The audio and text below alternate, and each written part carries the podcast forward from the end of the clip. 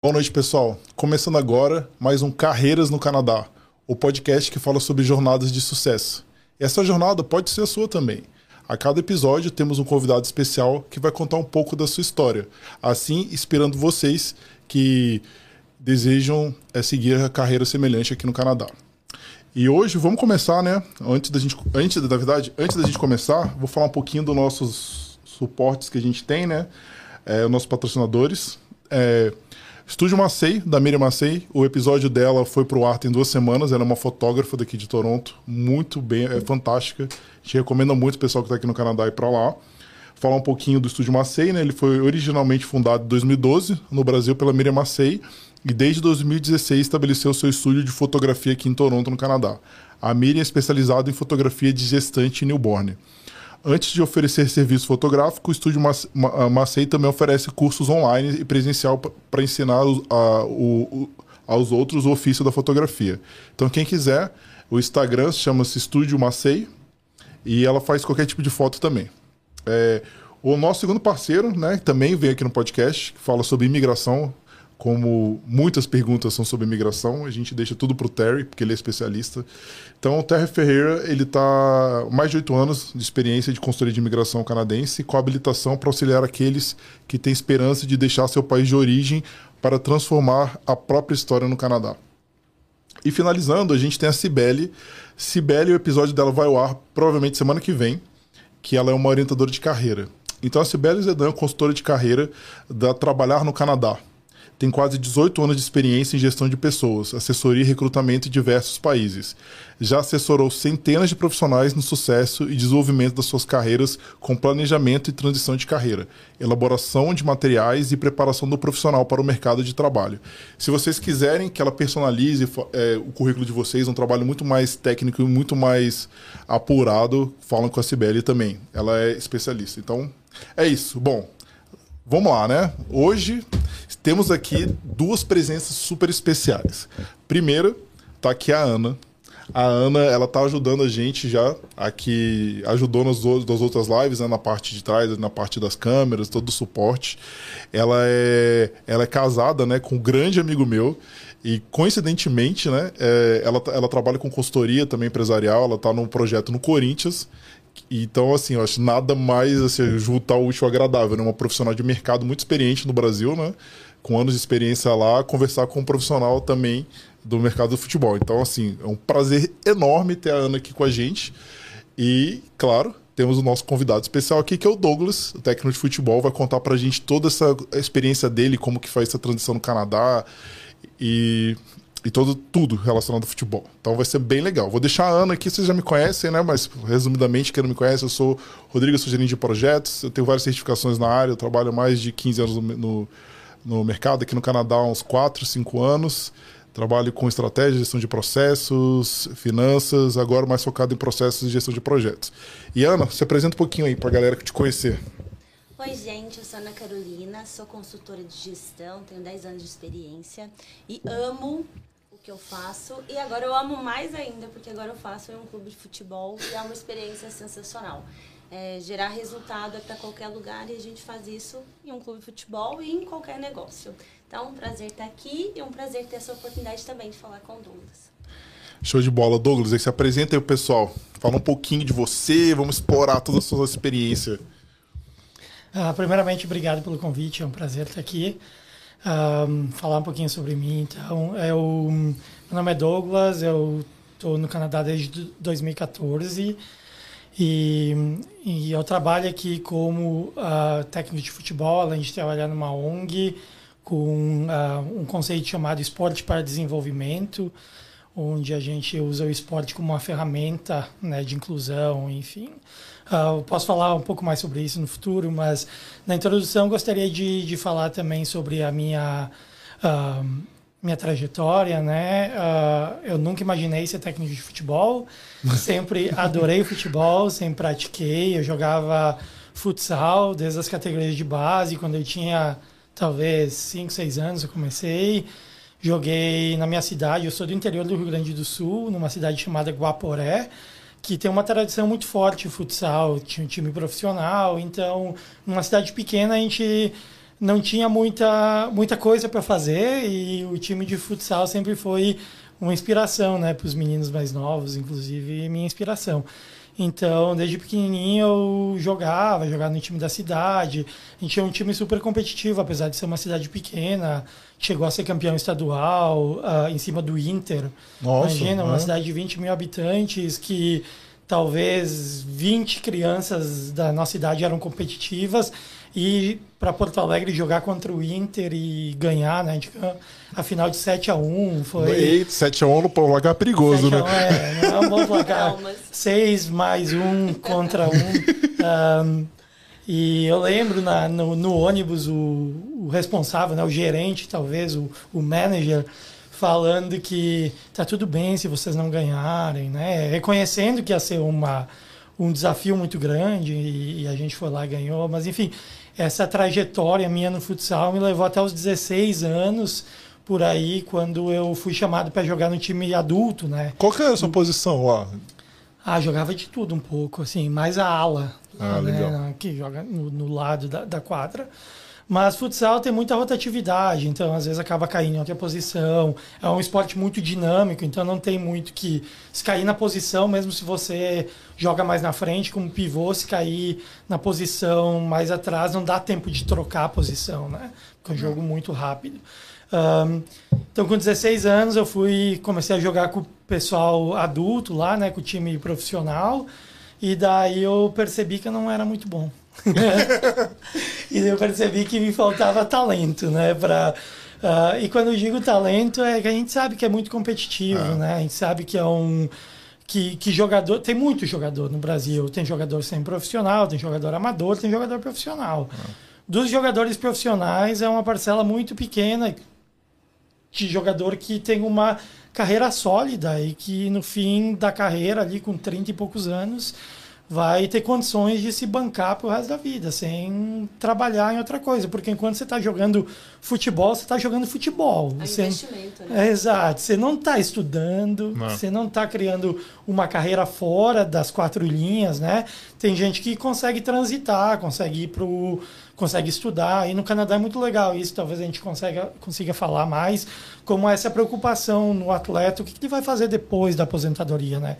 Uma preocupação que não sei se existe no Brasil. Então, ah, eu percebi que eu tinha que estudar, né? Percebi que eu que, que, é- que o mar não estava para peixe naquela área e Quando, daí você, quando você encarou os big boys, você viu que não era bem assim. Eu percebi isso, assim, por um paralelo, quando eu jogava FIFA. Eu achava que eu jogava FIFA bem, até um dia que eu fui jogar online, aí eu vi que eu era muito ruim, assim. Eu falei, não, então... Não dá, eu, né? eu acho que faz parte, né, da ah, reconhecer, né, as nossas limitações e, enfim, partir para outro rumo. Então eu decidi estudar e uma disciplina que eu gostava muito na escola por causa de uma professora que eu tive que era muito boa ah, era história. Então eu resolvi estudar história, eu queria ser professor. E daí eu estudei história, ah, me graduei, ah, fiz mestrado. Eu estudei na Universidade Federal de Santa Catarina. E lá eu tive a oportunidade de continuar jogando, eu jogar no time da universidade, né? Santa Catarina, posso estar errado, mas tinha um time é, que o, Fal- o Falcão jogou, não era o Ja- Jaguaré dos é, Jaguaré, Jaraguá. é, era, é, que é de Santa Catarina, É, né? de Santa Catarina. Eu morava em Florianópolis, né? A Florianópolis tinha um time bom também na Liga Futsal, ah, chamado Floripa Futsal, ah, mas o Falcão jogava no Jaraguá, que era um super time. Ah, Super time, é, é, super é. time. Se tem o Falcão, é super time, né? Não precisa nem. não precisa nem falar nada. Era patrocinado por uma empresa grande lá de, de- do ramo de confecção, né? De, de roupa, que é o forte lá da cidade. Florianópolis, como não é muito industrial, era bastante patrocinado pelo poder público, né? Pela cidade. Mas daí na faculdade joguei, ah, fui para o mestrado, fiz mestrado também em História, História Cultural. E daí eu... ahm, e na faculdade eu conheci minha esposa, né? Minha esposa, na verdade, ela é nascida no Canadá, ela é canadense. Ah, legal. E ela mudou para o Brasil quando ela tinha dois anos, então ela mudou bem novinha, né? O pai era brasileiro, a mãe é portuguesa. Ah, então ela provavelmente não tem sotaque nenhum. Não, Quando ela fala tem. português, o, o- o português limpo. Provavelmente inglês também, deve ser os dois, né? É, não, ela fala inglês, mas ela fala inglês que ela aprendeu no curso de inglês no Brasil e depois aqui, né? Ah, tá, entendi. Tipo, ela não foi criada com a língua, Né? né? Na Ah. língua ah, inglesa. E aí o. E aí lá a gente fez os dois, né? Nós nos conhecemos na universidade, os dois estudaram história e tal. E quando a gente termi eh, terminou o mestrado, ela foi dar aula, terminou antes, ela começou antes que eu. E daí eu terminei o mestrado e a gente veio para o Canadá, porque ela é canadense, né? É cidadã e tal. Veio para o Canadá para fazer o doutorado aqui, essa era a ideia, né? Vamos fazer o doutorado em história. Os dois juntos. Os dois juntos. Aham. Ah, e vão voltar para o Brasil. E a gente quer ser professor universitário no Brasil. Essa era a ideia, né? Você casou já. É, aí você já pegou a documentação, né? O PR, já, ou seja, quando você veio pra cá, você já tinha tudo certo, né? Não, na real não. Ah, É porque é, isso é uma das perguntas, é até legal você falar isso, porque eu acho que a gente teve um caso só que veio por casamento e não entrou muito no detalhe, né? Porque o pessoal também é curioso pra saber, Pra né? saber como que Como é. que é. Dá para vir por de lá, né? Dá para vir de lá. Ah, mas a gente foi meio que mal assessorado nesse, nesse sentido na época. né? Olha aí, pessoal, o Terry, hein? Fica assim. E, hum, enfim, daí a gente veio pra cá, eu vim com visto de turista, Ah, e daí a gente tá. aplicou logo depois aqui. A gente casou, na verdade, aqui, logo depois, e, e na época demorava muito o processamento, né? Eu sei porque a minha esposa também é consultora de imigração, eu Ah. sei, agora tá bem mais rápido. É. Na época demorava cerca de um ano e meio. Caramba, casando, ainda. Casando, casando. E esse um ano e meio é aquele negócio que você se sente preso aqui, né? E. Enfim, daí a gente veio pra cá, daí. Enfim. Tem que provar, né? Eu posso estar errado, pessoal, de novo. A gente, eu- a gente sempre dá o disclaimer de imigração, a gente vê por experiências, né? Mas até onde eu sei, quando é o casamento por sponsor, né? o- a- acho que a imigração, não sei quem. Ele, ele fica checando, você tem que provar que você tem um relacionamento com a pessoa, né? Mandar foto, mostrar que vocês estão juntos, né? Pra- porque tem, tem fraude, né? Tem, É. tem, tanto nos Estados Unidos como aqui, tem pessoas que vendem isso, né? É, Não sei como a que gente mandou, né? Enfim, a nossa relação era legítima, a gente tinha É, um monte claro. de foto, então a gente tinha lá e já morava juntos, então a gente tinha quantidade de aluguel no nome dos dois. Viagem, essas coisas, É. né? Tudo é. é. E, é- Então, e precisa mesmo. e Precisa. é, mesmo. É um dossiezinho, mandou né? dossiê, É, né? um dossiê. Tipo, a é. gente não queria ser questionado, Sim. não É. queria ter delay no processo. Talvez eles não fossem perguntar, talvez mandando foto de, sei lá, umas quatro, cinco fotos, mas a gente sempre manda mais do que menos, É, né? pra E- garantir, né? Pra garantir. Porque um ano e meio de processamento é longo. Vocês veem É. questionamento ainda demora mais ainda. Então foi, foi a nossa estratégia naquela época mandar tudo que a gente tinha.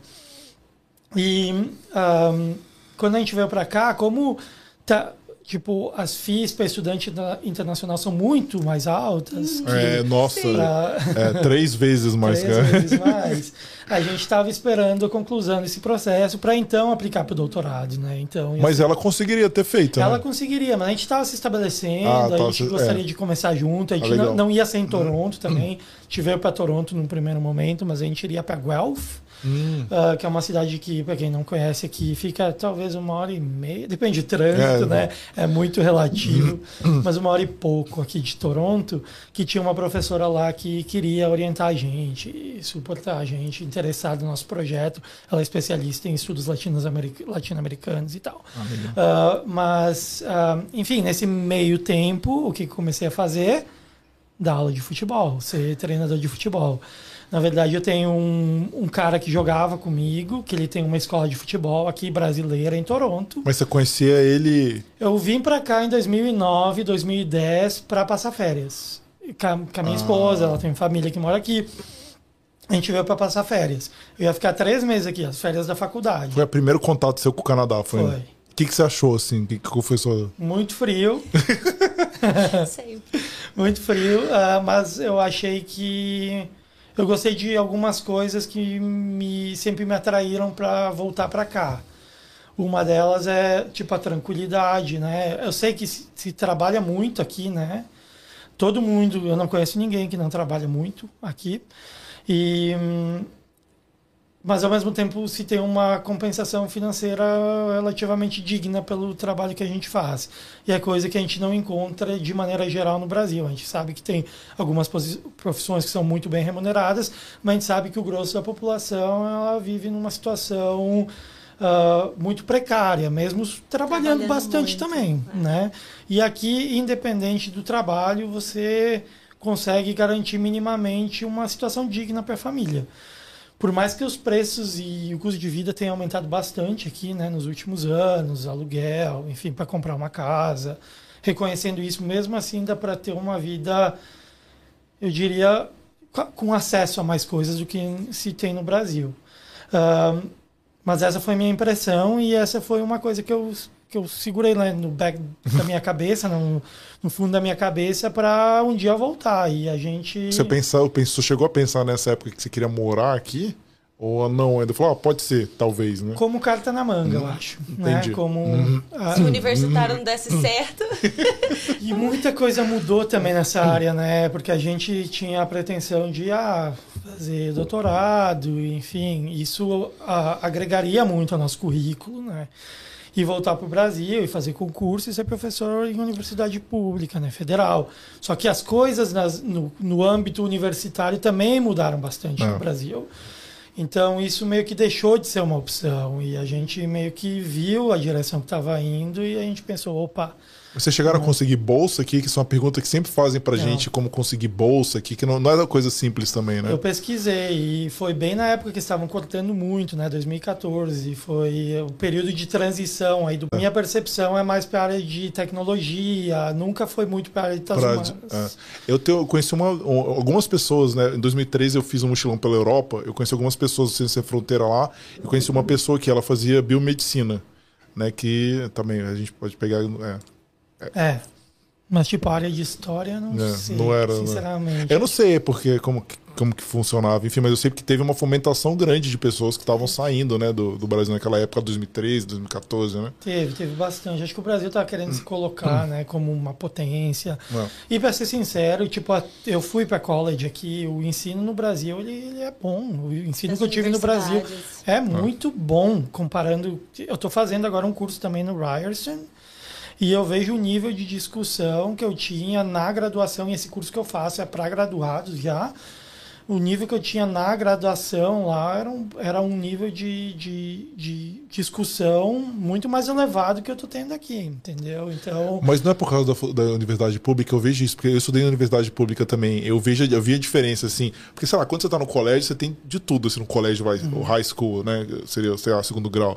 Mas quando você entra na universidade, eu, universidade pública também, eu estudei no UNB lá em Brasília, eu falava, caramba, esse cara é inteligente. Eu olhava pro outro, pô, também é inteligente. Você vê, cara, é tipo, todo mundo é inteligente que tava lá. Então eu falava, caramba, é surreal um negócio desse, né? A seleção, pelo menos a minha experiência, assim, eu não achei que o meu curso foi tão bom, mas eu achei que os alunos eram absurdos, a qualidade técnica das discussões e tal. Então foi, eu fiquei impressionado. Eu não sei se no seu caso foi a mesma coisa também. É, talvez. Ou parecido. Eu, é, eu vim de escola pública, né? Estudei a vida inteira em escola pública e, enfim, na escola pública a gente sabe que tem pessoas que têm pretensões de fazer faculdade, mas muitas pessoas não faz parte nem do horizonte de perspectiva deles, assim. Uh, e se fizer, vai ser uma universidade local, né? Como eu sou do interior, particular, porque eles conseguem trabalhar durante o dia, enfim, não é tão fácil, né? Tem pessoas que. Ter disponibilidade só para estudar, porque Exato. o cenário nosso é esse, né? Isso é um privilégio, com certeza. É um privilégio. É um privilégio. Só estudar é um privilégio. Isso não é realidade para. Talvez aqui é. é o mesmo, né? Porque nos colleges também, você, querendo ou não, a é. maior demanda é essa. Eu tenho que trabalhar e estudar também, uhum. né? Então. É, o custo um de vida é alto aqui, né? Para só estudar, hum. senão é só dinheiro indo, é complicado. Hum. Um, mas enfim, daí eu fui, fui para, daí eu vim para cá lá em 2009, uhum. 2010 e daí eu fiz contato com, com um grupo de brasileiros que jogava, joguei com campeonato com eles porque Caramba. naquela época eu eu continuo Fominha. amando futebol, continuo amando futebol e Era salão também? Você jogou? Também, era no inverno, né? Ah, que legal. Era uma liga espanhola que ainda acontece.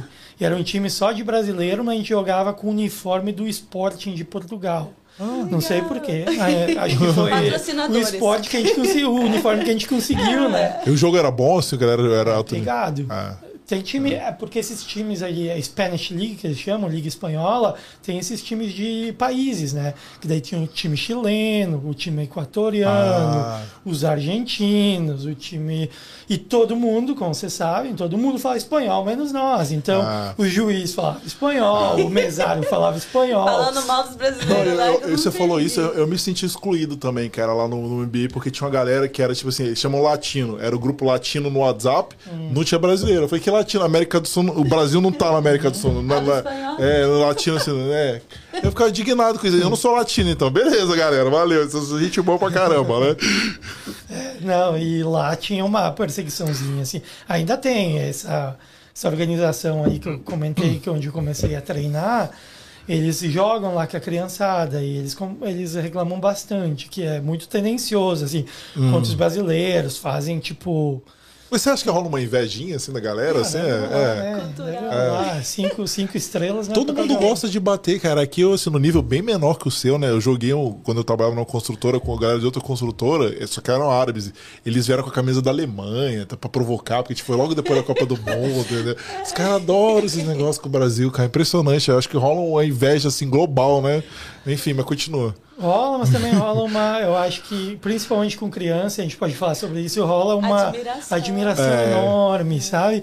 Tu pode ter sido, sei lá, o técnico da seleção da França. Mas no momento que tu fala que tu é brasileiro, independente se tu jogou ou não, eles falam, nossa, que legal, né? Really cool. né? É, futebol é. Nossa. Eles te- têm essa, essa questão de admiração também, com certeza. Ah, mas, e aí quando eu voltei, né, não foi do nada, eu já tinha o contato estabelecido lá em 2009, 2010, e quando eu voltei, então eu... Eu reativei esses contatos, né? E aí, galera, tá rolando futebol? Campeonato, cadê, cadê? Cadê a galera lá, Liga Espanhola? Vamos lá. E tava, e tava. Eu fui jogar de novo. Você E- ganhou? Como que foi? Como que eu fiquei curioso de posição, assim? Deve ser muito difícil, né? Do quê? E o campeonato, o campeonato, qual foi a sua rolava um posição? campeonatozinho. Rolar. É, ali- não, ali. campeonato sério, É. assim, é. Vale dinheiro, essas coisas? Não, vai troféuzinho É, e tal. não, mas eu sei, mas qualquer coisa, se valer uma Coca-Cola, é, futebol já. Nego final se. Não, se tá mata valendo. já. Eu, eu sou muito competitivo, então. Você chegou a ganhar? Como que A foi? gente assim? ganhou, a, a gente ganhou. Eu não sei se o último ali, o primeiro, quando eu voltei em 2014, a gente ganhou.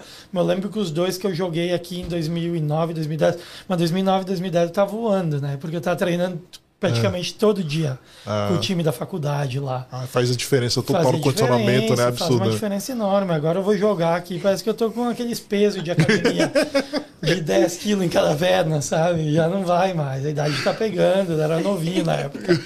Ah, imagina, 14, eh, 12 anos atrás, né? Ah, O tempo voa. Ah. E, e daí eu voltei a jogar lá com eles e um dia, e tinha o técnico, o dono da organização, o fundador, ele estava trabalhando no PAN naquela época, 2015. Ah, é. Foi quando o PAN veio aqui. Ele não Ah. estava mais em condição de dar treino. Então ele estava procurando alguém para ajudar o outro treinador, que estava que tava já com ele há um tempo e tal. E, e daí ele falou, cara, eu gostei do jeito que, que você joga, mas eu gostei também da tua personalidade e tal. Você não quer começar a dar treino depois do trabalho? E, Do, eu- do nada, assim. Do, do nada, depois de um jogo. é legal isso. Eu, não, eu gosto demais dessas histórias, porque, cara, olha E, a tipo, oportunidade mudou que a surgiu, trajetória cara. da minha é, vida. Assim, eu sou eternamente grato, sabe? E, hum, e eu, cara, é uma coisa que eu levo pra vida, assim, ó. eu continuo se- sendo muito assim. Não importa, eu sempre. Aqui eles falam, né? Sempre tem alguém observando. Né? Às vezes tu pode ir lá, e eu vou contar outra história depois que é mais interessante, ou tão interessante quanto essa. Que não importa, às vezes você acha que ninguém está olhando o que você está fazendo. Você está lá se dedicando, fazendo as coisas certinho, alguém está te observando e alguém está levando isso em consideração para o futuro. Faz bem feito, né? Faz alguém vai feito. lembrar. Tô precisando de alguém desse perfil, né? Talvez o seu jeito de falar com os outros no time, né? Ele pode ter chamado a atenção. Liderança, É. né? Vários aspectos que você dá pra ver, assim. é. Comportamentais ali que dá É. pra perceber. E outra, acho que a, a maioria, maioria da galera do time trabalhava na construção. E ele sabia que a galera da construção não, não ia chegar em casa em condição de Ah. tomar banho e dar treino, entendeu? É. E eu era recém-chegado, enfim, estava ainda estudando inglês. Ahn, e daí, ah, outra coisa.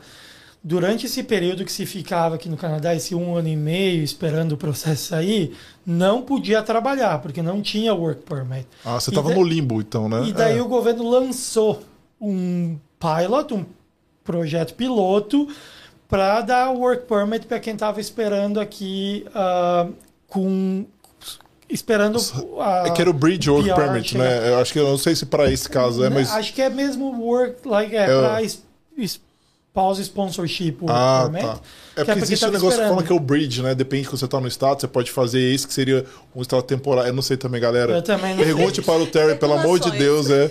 A gente não é a nossa praia aqui, imigração. eu vi esse pilot aí por acaso na internet e eu falei, amor, aqui, eu posso trabalhar, né? E daí eu apliquei, e daí nesse meio tempo aí eu, veio essa proposta e, pô, legal. Comecei a fazer isso. E daí quando eu comecei a fazer isso, sinceramente, eu pensei, eu não quero mais fazer PhD, não é isso que eu quero fazer, eu quero Mas quanto tempo já que criança. você já tava dando treino que você sentiu isso? Deixa eu pensar, eu acho que foi em dois... Porque, cara, é um mindset forte, cara. É. Fazer um mestrado, ter plano de fazer doutorado, entendeu? Você já veio de uma graduação. Cara, é forte isso. que Por isso é que eu fiquei com. eu- eu- não, não, Imagina. com certeza, eu tenho a menor dúvida que isso é legal. Eu só fico sabendo assim, quanto tempo? Porque, pô, cara, é um projeto de vida, né? Pra você falar, cara, eu tô indo, sei lá, pro sul, não, agora eu vou pro norte. É uma coisa complicada, não é uma decisão que você faz assim, Que não é nem a escolha, né? Porque a escolha eu até confesso que seria mais fácil. Quero crianças fofas ou quero alunos universitários, jovens, rebeldes? Não, é a sua pesquisa, né? A pesquisa da Claro. sua vida ali, do seu Eu- doutorado. Eu é. que ele vai abrir mão pra poder fazer isso, É. né, cara? Uma carreira que ele já tinha trilhado. Pô, vou lá, faço meu doutorado, volto pro Brasil, dou aula. Já tava na cabeça dele, já tinha um plano ali, né? Mas talvez também isso, né? Tá aberto pra mudança de É. plano. Que Com ele falou, certeza. o cenário já mudou, tô com a segunda carta aqui na manga. Você estava falando da parceira aí que ajuda, né? Segunda, é, que, que é a patrocinadora que ajuda na mudança de carreira. Eu acho que você vem para o Canadá tem que estar aberto, É. né? Porque eu entendo que muita gente vem já com, com uma carreira estruturada e consegue se encaixar no mercado aqui, mas tem gente que não. Eu, por exemplo, sou especialista em história do Brasil. O Canadá, aqui o empregador não quer saber sobre Ah, é. história do Brasil para me dar emprego, entendeu? Eu tive que transferir, né, essa, essas habilidades, enfim, para outros ramos, enfim. E Mas você achei- falou uma coisa muito boa, cara, que o transfer skills. A gente fala muito isso quando a gente vai nos programas de mentoria, quando a gente vai falando, ah, você, tipo assim, vou falar o meu exemplo porque é o que a gente entende aqui, que é o project manager. Ah, beleza. Você nunca foi um project manager, você participou de, quando você estava no outro cargo, você tinha esses e esses skills que fazem parte dos skills do project manager. Então você transfere isso para a posição e mostra para o recrutador que você consegue fazer parte daquele trabalho. Uhum. E acho que é a mesma coisa. Você como historiador tem várias coisas que você aproveitou para você ser um bom técnico, né? É, porque a minha foi licenciatura e bacharelado. Então, só a licenciatura a gente tem muita, tipo, discussão sobre ah, aprendizagem, psicologia de criança, entendeu? Entender o jovem. Porque a gente está sendo preparado naquele momento para ser professor de escola, né? Então, o currículo é praticamente metade pedagogia e metade história. Então, eu peguei talvez mais esse lance da pedagogia e é aplicável à questão do esporte. Eu vejo o esporte como um espaço educativo também, né? Não é só um espaço de, de, de melhorar os skills, melhorar as habili- habilidades do esporte. É um espaço que a gente tem onde as crianças aprendem muitas coisas além do de chutar, dar passe e correr. Isso é isso faz parte específica do esporte, mas de maneira geral a gente aprende a trabalhar em equipe, a gente aprende a ter um foco, a gente aprende a ter objetivos, né? Disciplina, né? Disciplina. Então tem muitas coisas. E além disso, o treinador pode ter o seu próprio projeto e trabalhar algumas coisas específicas que o treinador quer alcançar com aquelas crianças, com aquele grupo, que vai depender de grupo para grupo. Mas, enfim, naquele momento eu pensei, eu não quero mais ah, fazer doutorado, quero trabalhar com criança. E quando você pergunta quanto tempo foi, Fui numas férias, acho que foi no inverno aqui, então eu comecei em 2015, foi provavelmente começo de 2016, eu comecei em maio de 2015, foi praticamente começo de 2016, quando eu fui, a gente foi de férias para Cuba. E Cuba é legal que lá celular e internet não funciona. Então você tem que tirar férias. Né? Não é tipo trabalhar remoto. Tipo, hum, vou curtir a praia, curtir a piscina, vou curtir o, o, a comida e a bebida que estão inclusas na hospedagem, mas eu não vou. Refletiu sobre a vida, né? E É. foi esse É, namoro uma reflexão, sobre a né? vida, exato. Aham. Foi sentar na praia que deu negócio, refletindo. E eu falei pra minha esposa assim: se é pra ficar no Canadá, longe da minha família, aí sabe que é difícil, É, né? Poxa. A gente abre mão, abdica de muita coisa. E as pessoas talvez. As pessoas no Brasil talvez só veem o lado tipo positivo ah, e falar, ah, você tá bem aí, né? Você tá bem, mas o que, que eu tenho que abrir mão para estar bem, É. né? Tipo, minha mãe foi embora, veio aqui ajudar a gente, a gente teve um bebezinho recentemente. Minha mãe foi embora sábado passado. Dá uma dor no coração enorme, tipo, ver entrando naquela, linha, naquela fila para É. para ir embora, sabe? Porque eu não sei quando eu vou ver eles de novo, essa é a realidade. E quando eu pensei que eu sabia quando eu ia ver eles de novo, veio a pandemia, Ah, né? E daí dificultou. Então, Fora a rede de suporte tá do seu filho, fora, né? Fora É. o suporte, essa É, eu outra... sei, eu tenho dois filhos, eu sei exatamente o que você tá falando. A galera sempre vê, pô, o cara tá lá, não sei o quê. Uhum. E a gente sabe que só a gente que vivencia o dia a dia, né? Sem a rede de suporte, porque o pessoal que tá no Brasil, pô, eu vou ali sair, deixo o filho com a minha mãe, deixo o filho com o meu tio, deixo o filho que tem 500 pessoas aí que você vai deixar com quem? Você vai contratar uma babá, que vai custar no mínimo, se for barato, é 15 dólares a hora. Uhum. Ou seja, já bota aí umas 4 horas aí, você vai ficar, você vai sair uns 60 dólares a mais no que você vai fazer pra ficar com alguém, tipo assim, você não vai fazer isso sempre, né? E outra, quanto, quanto... Você vai confiar? Seu filho é uma babá que você É. não conhece, não tem referência? É. Não, a gente, minha esposa não confia. Até hoje. Eu- Nunca deixou. né, A gente exemplo. tava, a gente cogitou contratar uma babá, porque a gente botou o filho na creche e a fila, a gente botou ele antes de nascer, tem nove meses. Foi chamado agora, para começo de abril.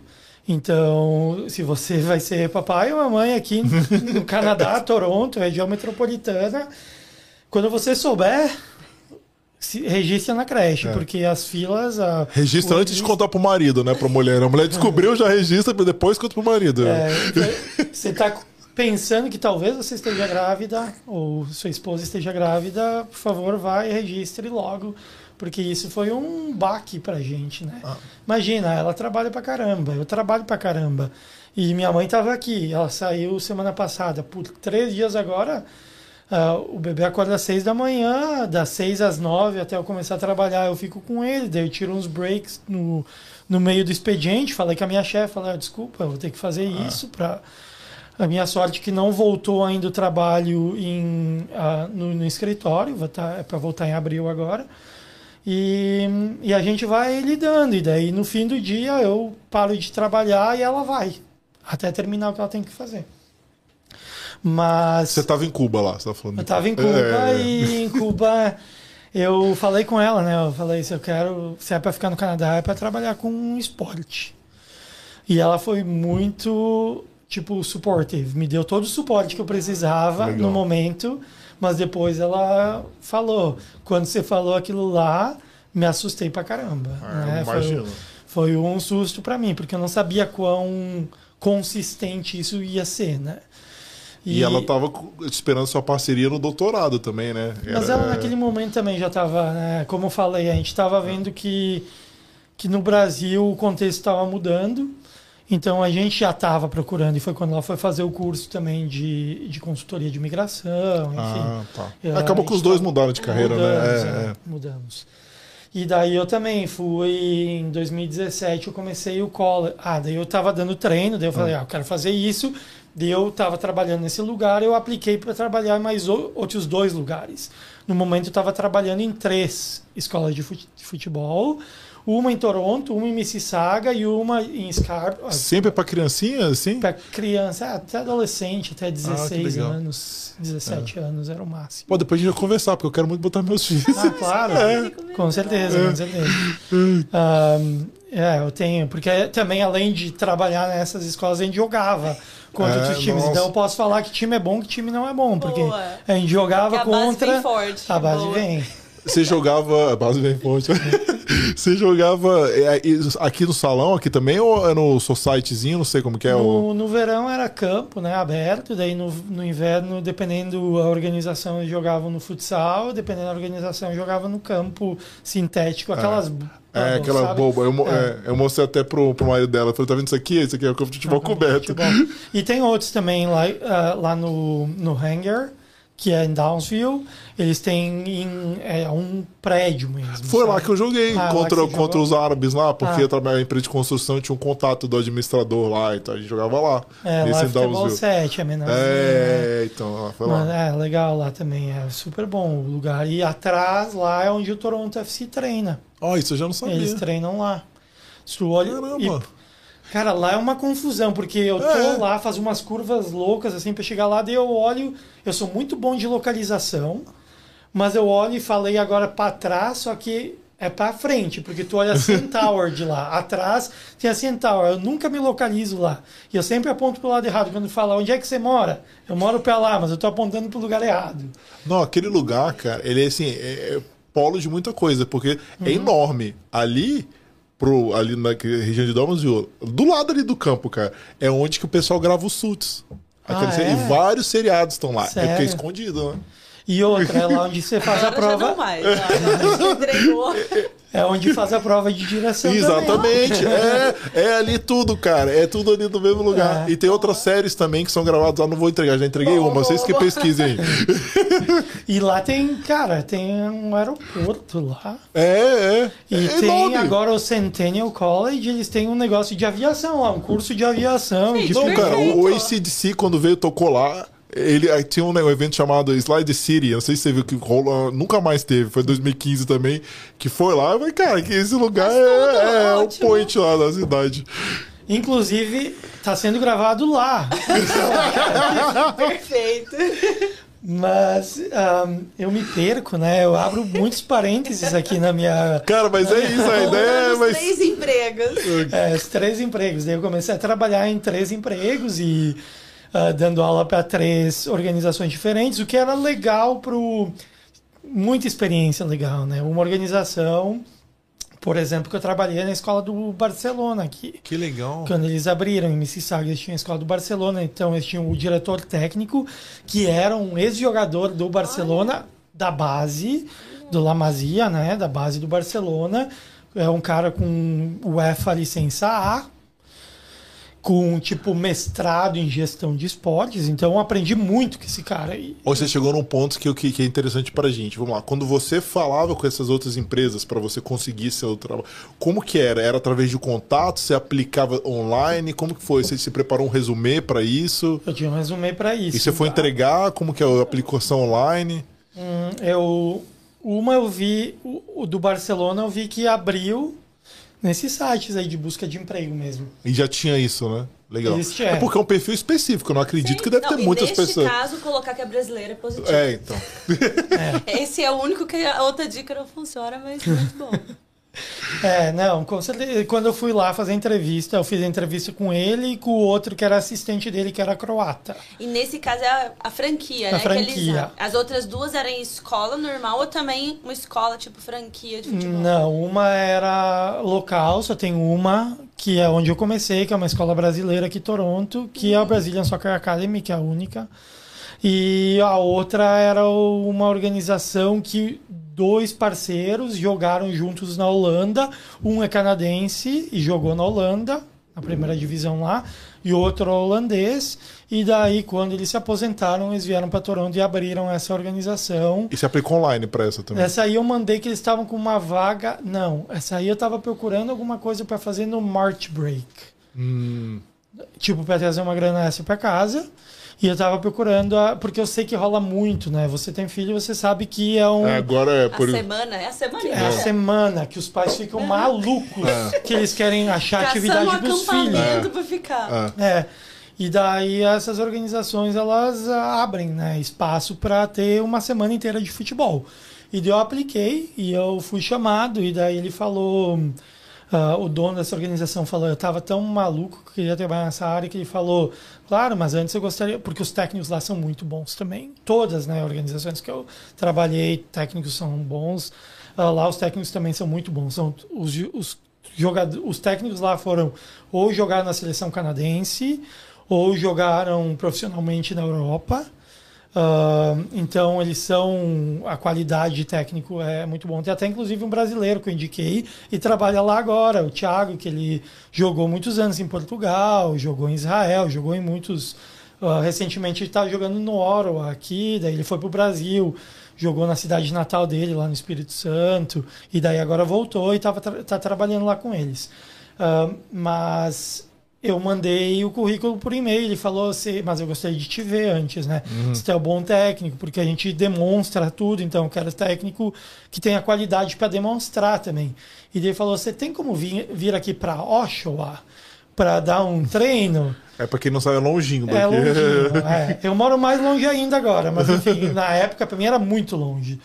E daí eu fui pegar um treino, tipo, voluntário, nem falei de dinheiro, nada. E foi no dia do meu aniversário. Foi. Aí, é, aí zerou. Querendo, né? E quando eu voltei para casa é quando, tipo, tinha que organizar meio que a festa do meu aniversário que ia fazer, que eu chamei uma galera pra ir lá e tal. Mas eu queria muito fazer isso e eu acabei indo e ele gostou e eu acabei trabalhando lá de 2016 2017, eu acho, até agora. Eu tô, dei uma pausa agora e estou voltando semana que vem a trabalhar com eles de novo. E em Oshawa. Mas agora é mais perto para mim. Não, e outra coisa importante também, a questão do trabalho temporário, né? É temporário, mas é o que você tinha falado antes. Se viu o meu trabalho, gostou, a pessoa pode pegar a possibilidade também de ficar mais tempo, né? Porque é tipo o contractor, né? Tu não ah. é tu não é empregado do, da, dessas organizações na maioria dos casos. Tem alguns funcionários que são empregados, tem, estão no payroll, mas aqui é tipo terceirizado. Estão terceirizando um técnico, eu, eu mando invoice na minha quanto que eu ganho por hora, tantas horas que eu trabalhei. Como se fosse o PJ lá no Brasil, é, né? É. E depois no fim do ano eu tenho que fazer minhas taxas, né? Daí eu ponho quanto ganhei. O lado bom disso, de fazer isso, principalmente para quem tem um trabalho, que tem os direitos trabalhistas, enfim. Uh, e eu estava fazendo uh, recentemente isso como tipo um side job, como uma coisa além do que eu faço de trabalho uh, full time, é que você consegue botar algumas expenses, né? E botar, tipo, o teu telefone. Você usa o seu telefone para trabalhar, para se comunicar com os pais e tal, para ter o app. Então, você consegue botar uma parcela do telefone, põe os 20% do telefone para trabalho. Então, eu consigo botar 20% do, da conta do meu telefone como uma uma despesa de trabalho. Despesas administrativas, né? Para sustentar ali um prédio, mas, manutenção. Mas também, tipo, chuteira. Eu preciso de chuteira é, para é trabalhar. Claro, com certeza. É. Então, são despesas que eu preciso botar gasolina no meu carro para ir até o lugar, porque os lugares normalmente eles são longes. Ah. os campos de futebol, né? Mas eu acho que é um bom ponto também para quem se vê no PJ, né? Porque não é muito, não é muito pensado como eu faço os meus minhas contas aqui para dar o valor da minha hora. Uhum. E como aqui é uma prática também bem mais usual do que no Brasil, é interessante você falar, né? O como você tem que se olhar como um, um negócio também, porque é importante, além da remuneração, todas as outras despesas que eu preciso arcar com o meu trabalho, né? E além disso, sabendo que o treino ele é curto, né? O treino é uma hora e meia de futebol. Às vezes você vê uma oportunidade que vai te pagar 50 dólares a hora, mas é lá longe. Tu tem que estar tá lá com uma antecedência, tu não ah. pode chegar lá na hora do treino, então tu tem, eu chegava 45 minutos, uma hora antes. Do, Ainda mais treino, com o trânsito maluco, né, para cruzar a cidade maluco, toda. E daí se coloca, tá, 50 dólares a hora não é um salário ruim. Mas para uma hora e meia de treino é 75, mas eu tenho que me deslocar até lá. Ah. Eu, no fim das contas, são 5 horas do seu dia. Ah. Entendeu? Que você tá. Para dar uma hora e meia de uhum. treino, é 5 é. horas do seu dia que você, você vai dedicar para isso. Eu estava fazendo isso agora. Eu saía do trabalho às 5, trabalhando de casa, vinha para Skype da treino, saía tipo 10 minutos antes do trabalho para tentar bater bater o, o trânsito um pouquinho E eu voltava para casa quase 10 da noite para dar um treino de uma hora e meia, duas Ah. horas, entendeu? Dois grupos às vezes. E a gente perguntar isso, pegando um gancho aí dos treinos. Eu fiquei impressionado com a infraestrutura aqui. Eu, eu não conheço, assim, mas eu, até nesse negócio de vacina, eu fui. Um, um dos lugares que eu fui, me colocaram lá, foi lá em Brampton. E eu fiquei assustado. Eu falei, caramba, que centro é esse, assim, de futebol com vários campos, assim, super organizado. E isso eu queria que você falasse assim, comparativo, não sei, também não, não tenho noção dos lugares, talvez ela saiba mais, né, que ela tá trabalha diretamente, comparado com o Brasil, assim, como que é? Chegando em São Paulo, né, quando você tá pousando, você vê aquele campo que só tem grama na- no escanteio, né? que o resto é só terrão, é só areião. Aqui a maioria dos campos são sintéticos, né? Então, até por causa do inverno, ah, tem alguns campos que não, que são gerenciados pelas prefeituras, né? São normalmente dentro de parques, mas eu prefiro, sinceramente, o sintético daqui, porque o campo que não é sintético tem muito buraco, Buraco, desnivelado, para lesão é, é um pouco, pouco complicado. O campo sintético ele é mais caro para alugar. Só que tá aí. O campo, mesmo sendo público, você precisa de um permit, você precisa de uma permissão para usar ele. A não ser assim, você vai bater uma bola com seu filho no campo, no parque da esquina aí, que daí você não vai precisar de um permit. Mas se você está fazendo uma atividade que as pessoas estão te pagando para fazer parte, você tem que entrar em contato com a prefeitura de Toronto e pegar um permit, o que é muito difícil, porque todas as organizações elas já têm os campos meio que assegurados, tipo de maneira meio que constante, né? Todo não- é ano difícil eles pegar uma usam. janela. É difícil pegar uma É. janela, só se uma organização fechar Sim. ou alguma coisa assim. Tem uma panelinha aí, pelo que eu já entendi, né? Tá vendo? Como todo lugar da galera que vem aqui, né? Eu acho que eles têm a prioridade por já estar usando Só o campo. renovando os é. espaços, É, é. e É. daí eles têm o primeiro pick, né? Eles podem ah, selecionar primeiro se querem renovar ou não. Mas acabam renovando, porque o futebol aqui só, só tá crescendo, né? E a tendência, obrigado. A tendência é crescer cada vez mais. Mas aqui tem a mesma, é, o mesmo movimento de mercado dos Estados Unidos? De crescimento e expansão do soccer? Tem. Tem. Ah, é que a gente está falando de.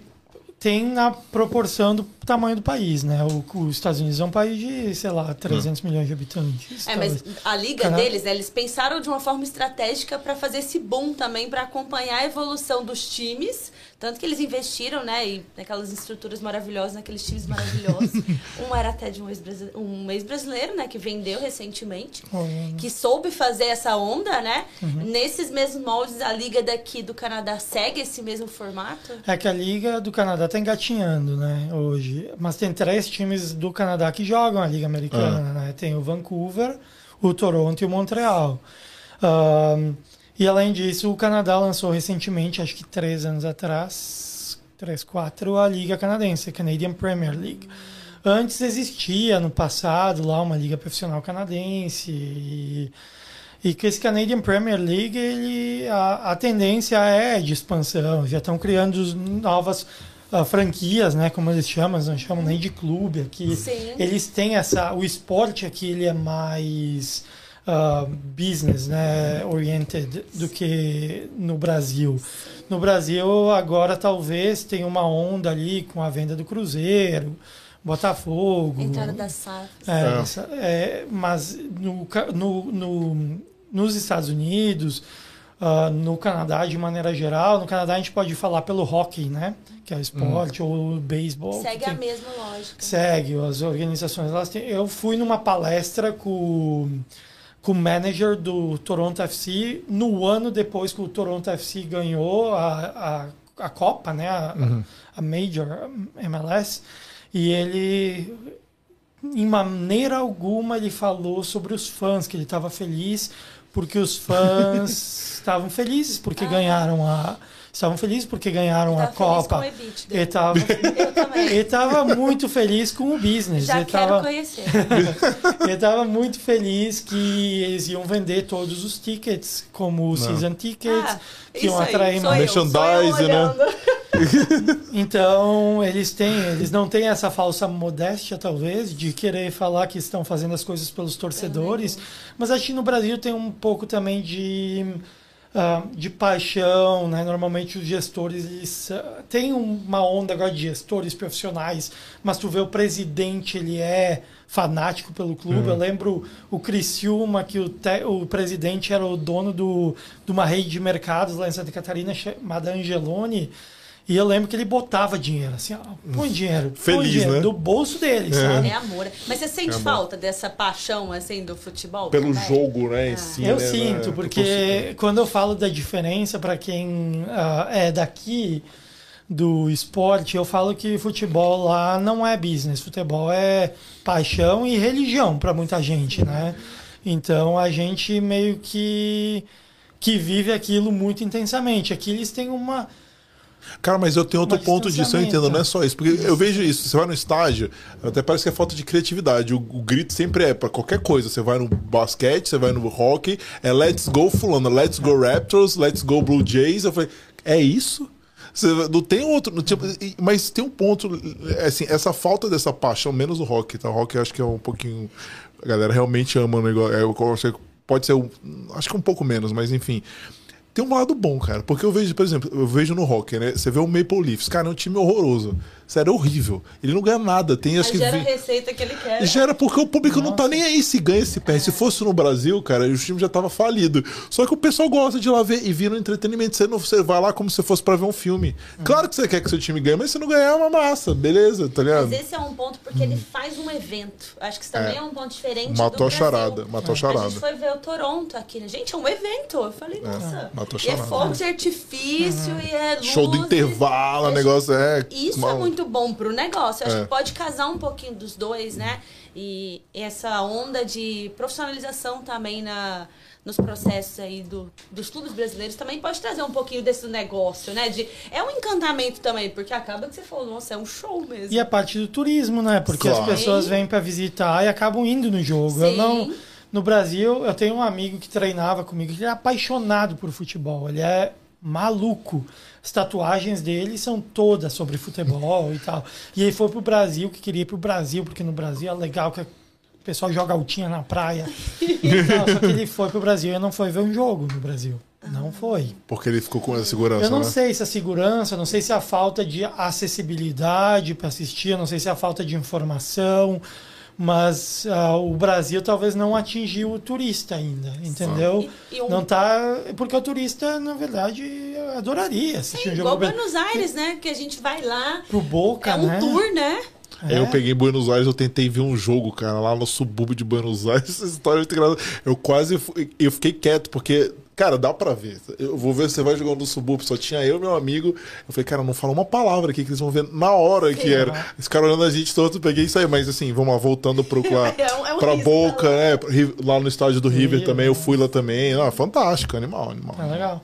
Eu tava lá quando eu fui para Buenos Aires, a gente tava num hostel e tipo quem tava no hostel também tava indo lá pra assistir, eu acho que o Fluminense, Corinthians, não sei, alguém tava jogando lá, ia jogar contra o Boca pela Libertadores, e a pessoa tava lá, viajou do Brasil para pra ver. Argentina, É paixão. também é a paixão, né? É, é. Mas O pessoal, né, foi agora, acho que o Flamengo foi jogar a final lá da Libertadores, se eu não me engano. Acho que foi, não sei se foi semifinal no Uruguai, final. né? É, foi todo mundo lá, E esgotou as passagens, né? acho que É. tava sem ah, o- 1.800 dólares americanos a passagem. Mas ele tá pagando pelo amor. Aí, É, tá aí vem. pelo amor, é. Mas falando um pouquinho dessa questão do negócio que você citou o manager, qual que é a diferença dessa posição no Brasil? Eu acho que o- a, a, a gente estava falando um pouco sobre isso antes, né? Eu aqui tenho o contato de um treinador que ele era treinador do Toronto FC, hoje ele é treinador do, ah, do, ah, do Galaxy, né? LA Galaxy. E pelo que eu entendo, aqui eles têm mais liberdade na parte do. Tipo, ele, como o técnico, ele tem a, a voz dele ouvida em múltiplos setores, assim. E no Brasil, eu acho que o técnico ele tem aquele trabalho de campo, enquanto o gestor ele está atuando mais na área do business, mais na área de fora do campo. E muitas vezes há conflitos entre essas pessoas, né? Então aqui, ah, de maneira geral, é uma diferença que eu vejo. Eu posso estar errado, mas isso é o que eu percebi. Eu não sei se foi o projeto específico dele aqui, porque eu lembro que quando ele. hum, Eu sei disso porque das, das crianças que eu treinava, que era sub-9, de 11 crianças, 8 foram pro Toronto FC. Olha só. Caramba! Caralho, mas tá muito bom. Ó, essa agora calma- legal. ca- Essa calma aí, aqui é meu time, mas Gente, é o- Calma aí, calma aí, que essa conversa tá me interessando. Meu filho tem 5 anos. Calma aí, calma aí. potencial, Como hein? que é isso? Tem olheiros deles nos- na- nas, na- nas escolinhas? Eles têm, eles abrem tipo para teste também, mas nesse caso, porque o filho dele. Famosa, né? Porque eu treinava o filho dele. O filho dele é muito bom. Tipo, hoje ele joga também no LA Galaxy. Não é porque ele é filho do técnico que joga. É, claro. Hoje o, o técnico aqui do Toronto FC é o pai do Bradley. O Bla- Ah. Bradley é o capitão do Toronto FC. É, é. E o pai dele é o técnico dele. Que tá um tempão, né? o Bradley Ah, tá. é, não, é, então é virou. por isso É, que ele é, né? é, virou. É por isso que ele é é. capitão também. É um baita líder pro, pro time, principalmente porque estão botando muito menino novo jogar É, aqui. Mas enfim, o que eu vejo que, hum, que ele tinha, tanto que ele começou, né, com o sub-10, sub-11, que foi até o sub-23 do, do Toronto FC, porque ele teve a voz dele falar, eu quero implementar o sub-9 no Toronto FC. E sinceramente, eu não sei qual é o poder se, por exemplo, o técnico do, sei lá, Figueirense hoje chegar e falar, eu quero implementar o sub-8 no Figueirense, eu não sei se ele vai ter o suporte É. que ele precisa para estabelecer um projeto. Até porque os projetos são muito curtos no Brasil, né? Isso, porque ele tem- é uma gestão, né? Ele tem. E ele tem um conhecimento, que você falou também, ele se preparou, né? Ele é. Pode até ter sido um jogador de futebol, praticar bem, mas ele também tem outras formações. Então, criar uma nova categoria não é só, ah, porque eu preciso. Por quê? O que, que vem da base da- do sub-9 que você precisa para converter aqui um menino com 17, que você não tá conseguindo pegar no mercado, né? Qual que é a sustentação disso? Eu acho que o manager conseguiria dizer o porquê disso, em outros cenários não, né? E também o foco, porque aí você não tem tempo. Eu só sou desse aqui, né? Eu sou Ah. toda principal, então ele não consegue interferir nem nas categorias de base, às vezes, né?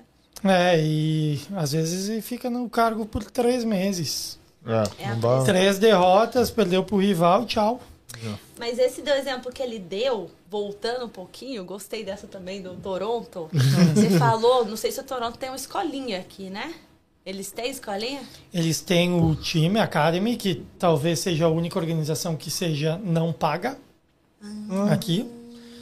Ah, mas acho que agora, com a saída desse técnico, mudou. Acho que começa no Sub-13. E eles têm outro programa que é meio que um programa, que é um programa pago, que eles fazem tipo uma hora no fim de semana, um treino tipo específico que eles atraem crianças de outros lugares. E aí que tá o olheiro, ali que eles começam a, a ver, né, essa pessoa tem potencial e eles conseguem acompanhar, né? E eu creio eu que eles têm uma relação muito próxima por ser o único time profissional, ah, não o único time profissional, desculpa, o talvez o maior time profissional da província. Eles têm uma, uma relação muito boa com a com Ontario Soccer, que é a organização que tipo a federação da, da província de futebol.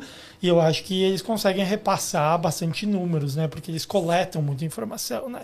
Quem tá fazendo gol no Sub-14, né? Quem Ah, tá... Deve ter muita informação, né? Pra, Deve ter muita informação é. Outra tomada de diferença, decisão. é, esse é bom, né? Porque ele vem com os números, né? Você vem ter uma ficha dos das crianças também.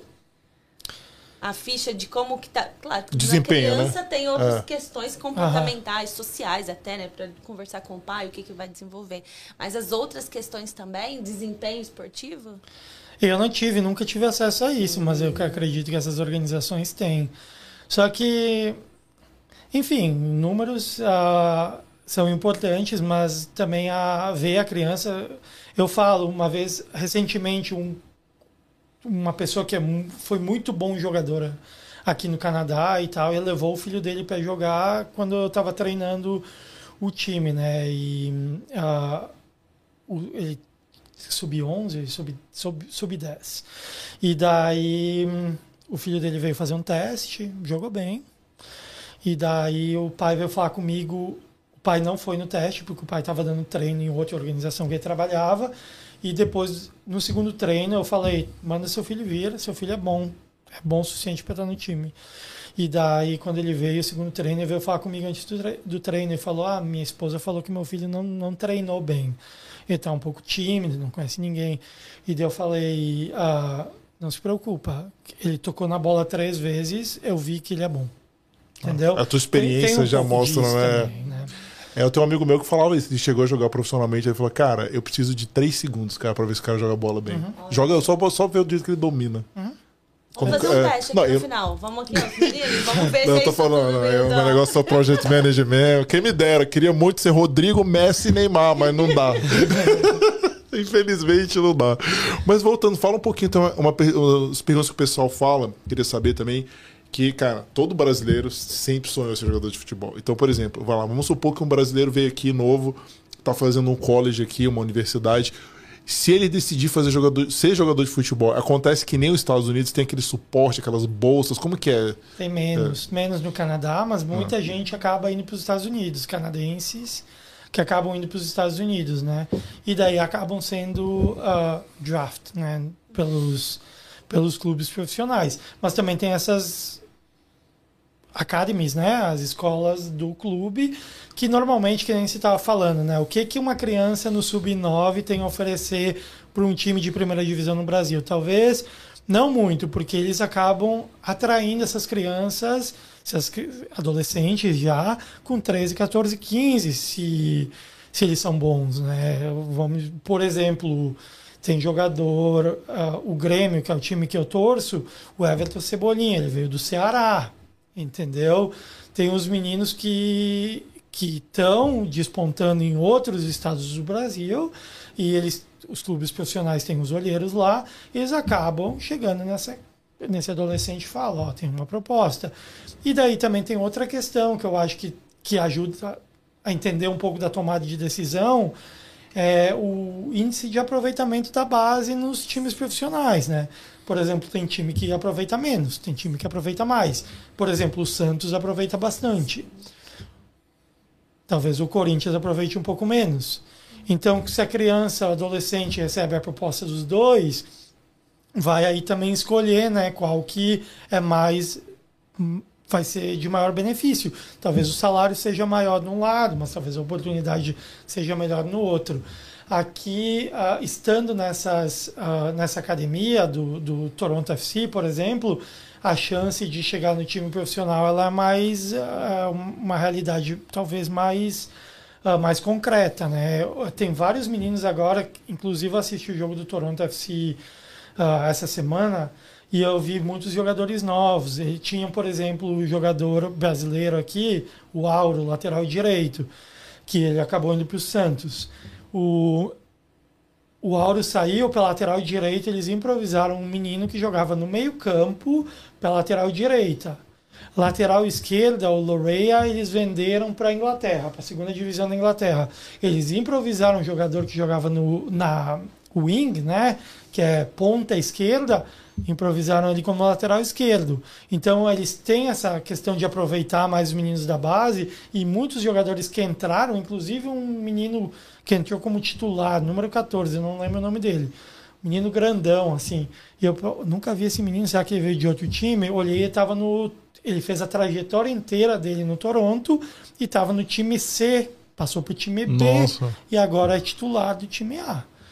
Entendeu? Você falou num ponto que isso, pra, isso é até importante a gente falar, porque assim, o Canadá nunca foi uma tradição no futebol, né? Vamos falar a verdade.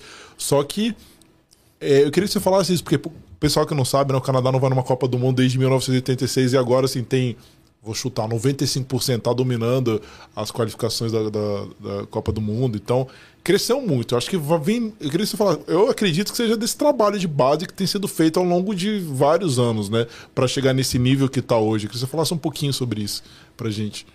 É, eu tenho as minhas ressalvas em relação a algumas coisas. Por exemplo, aqui uh, na província de Ontário, é só a partir dos 12 anos que eles começam a contar gols e vitórias. Antes disso, não existe ganhador, não existe perdedor. Por um lado é muito legal, por outro lado eu tenho minha ressalva. Acho que tem espaço para os dois.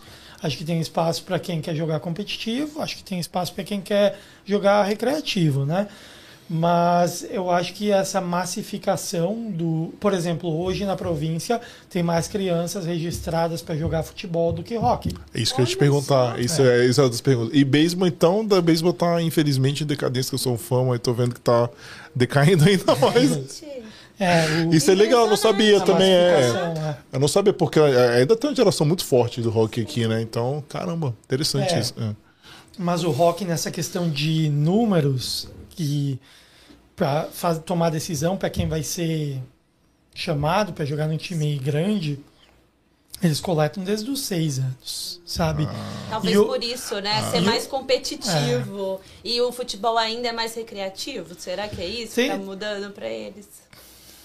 Eu acho que talvez 85% das, das crianças que jogam, adolescente talvez menos, porque as crianças que jogam recreativo, talvez quando chegam na adolescência, acabam largando, né, infelizmente.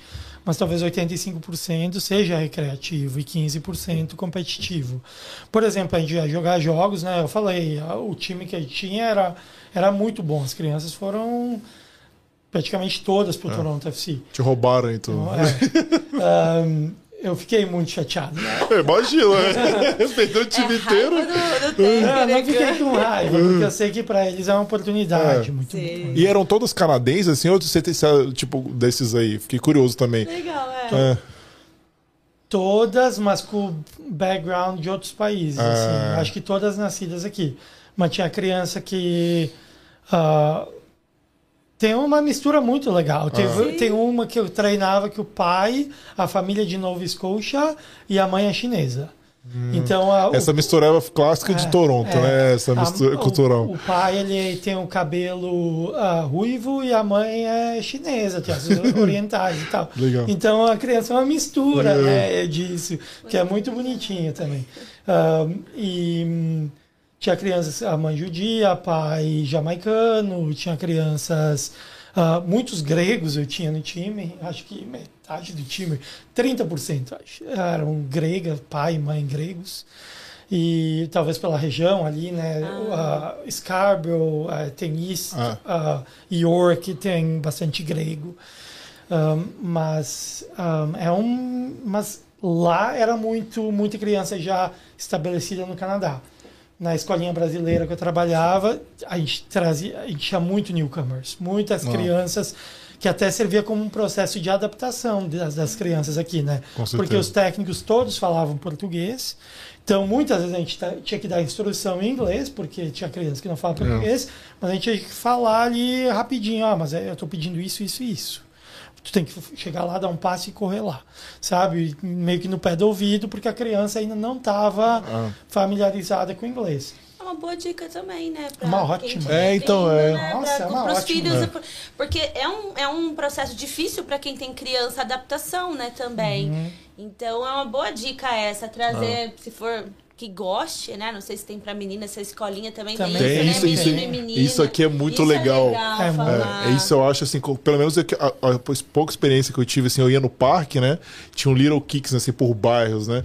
Então você tinha a mesma quantidade de menina e menina. E também, perto do meu escritório antigo, tinha um campo também, e eu vi igual, assim, era, era- não sei se também, eu posso ter uma visão enviesada ali, mas o que eu assisti era, era meio a meio. É muito legal isso, né? Meio, meio, meio, Então é uma boa dica pra quem vem com criança. Inclusive, a seleção feminina do Canadá é É, potência, né? sim, é, É potência. é, é. O- a seleção masculina, agora que você estava falando, né, que tá muito bem, essa geração tá vindo muito boa, uma geração nova, tu pega principalmente com um jogador que era de acho que enfim, fez a base na não, ela veio muito criança para o Canadá, fez a base em Alberta, acho que Edmonton, e daí foi para Vancouver, que é Alfonso Davis, É. que hoje é lateral do Bayern, né?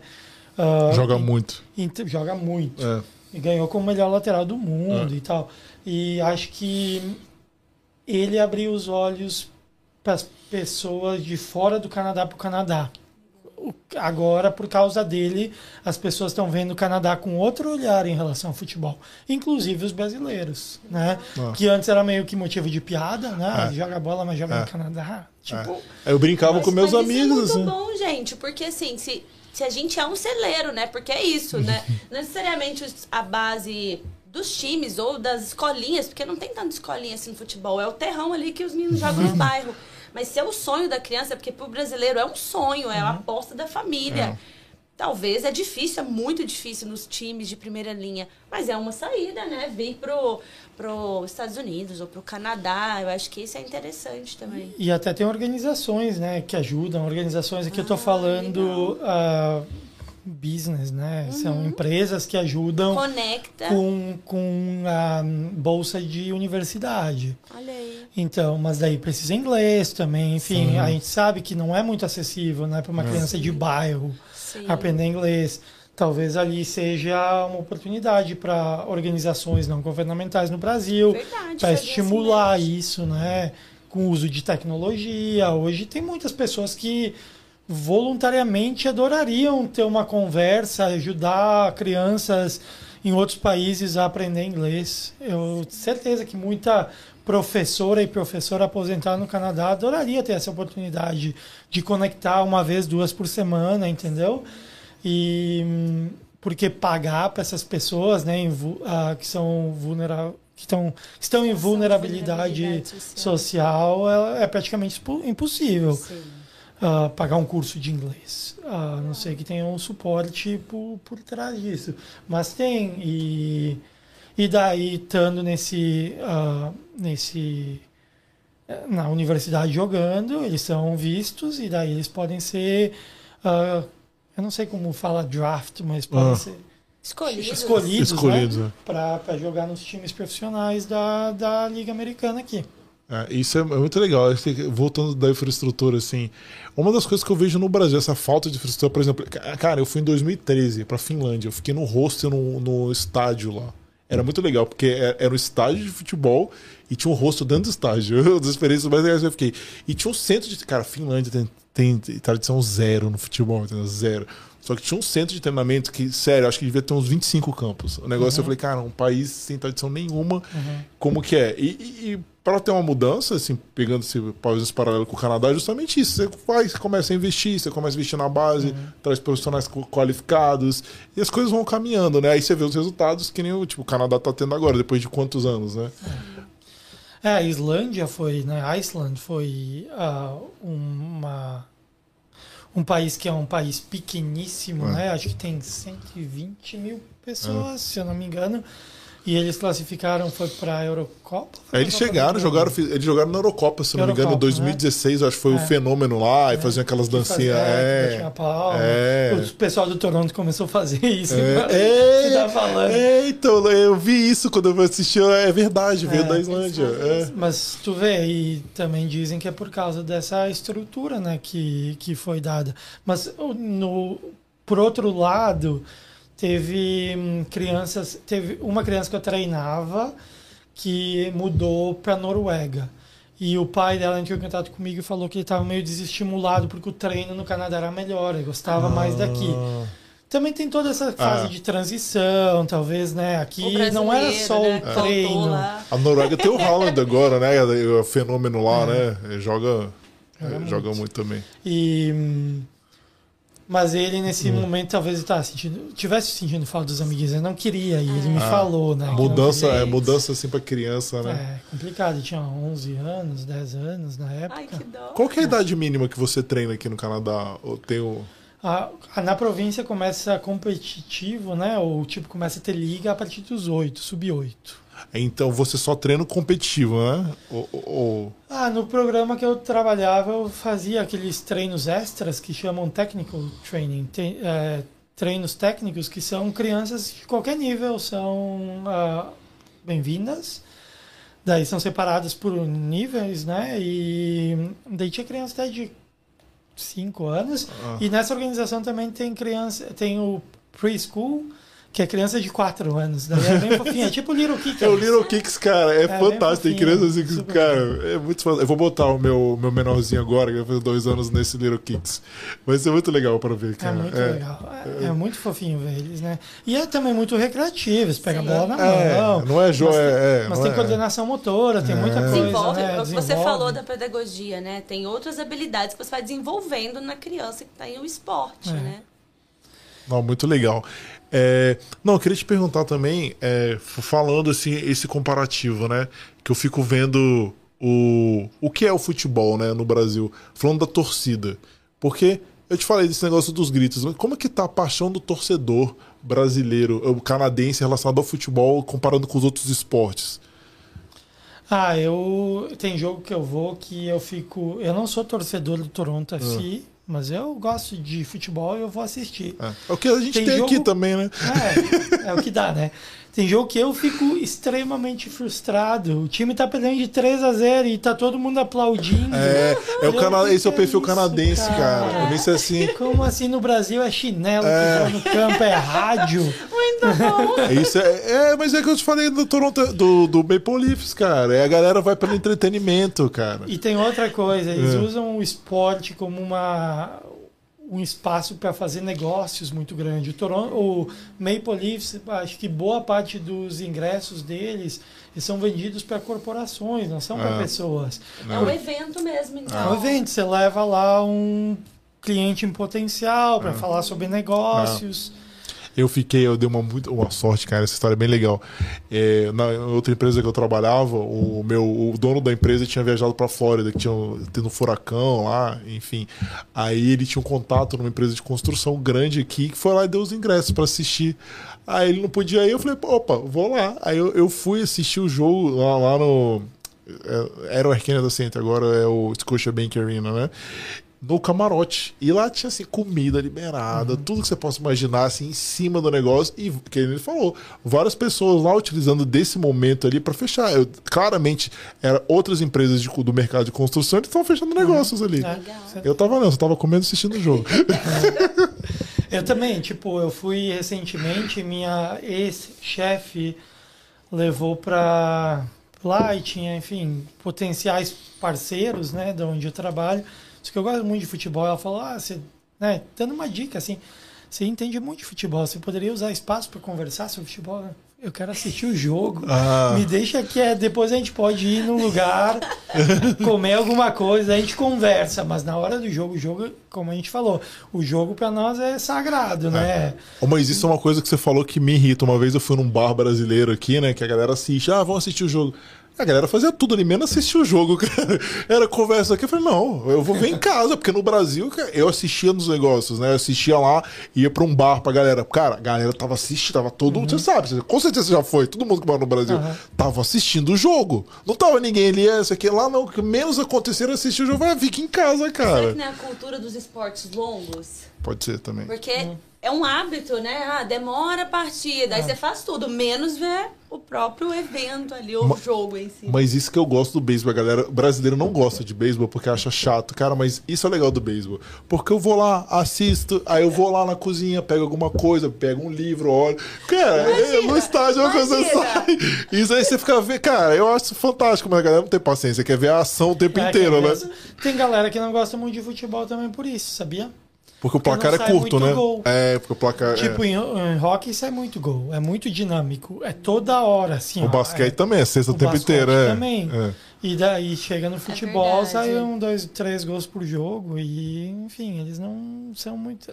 Talvez esteja mudando agora, né? Espero é que eles não sabem apreciar, apreciar para um jogo 0 a 0 vamos supor. Mas se tiver jogadas bonitas, lances interessantes, aquele jogo lá, cara, é. Pff, eles não conseguem avaliar isso, eles querem score o tempo inteiro, né? É, Gol. Talvez 5x5 seja um jogo péssimo, né? Um é. jogo 5x5. Que porcaria, defesas horríveis, né? Ah, mas ah, só voltando uhum. um pouco para trás do, da, da, minha trajetória, e eu pensei, né? Tá, eu tava dando treino, eu trabalhava bastante, trabalhava full time como treinador.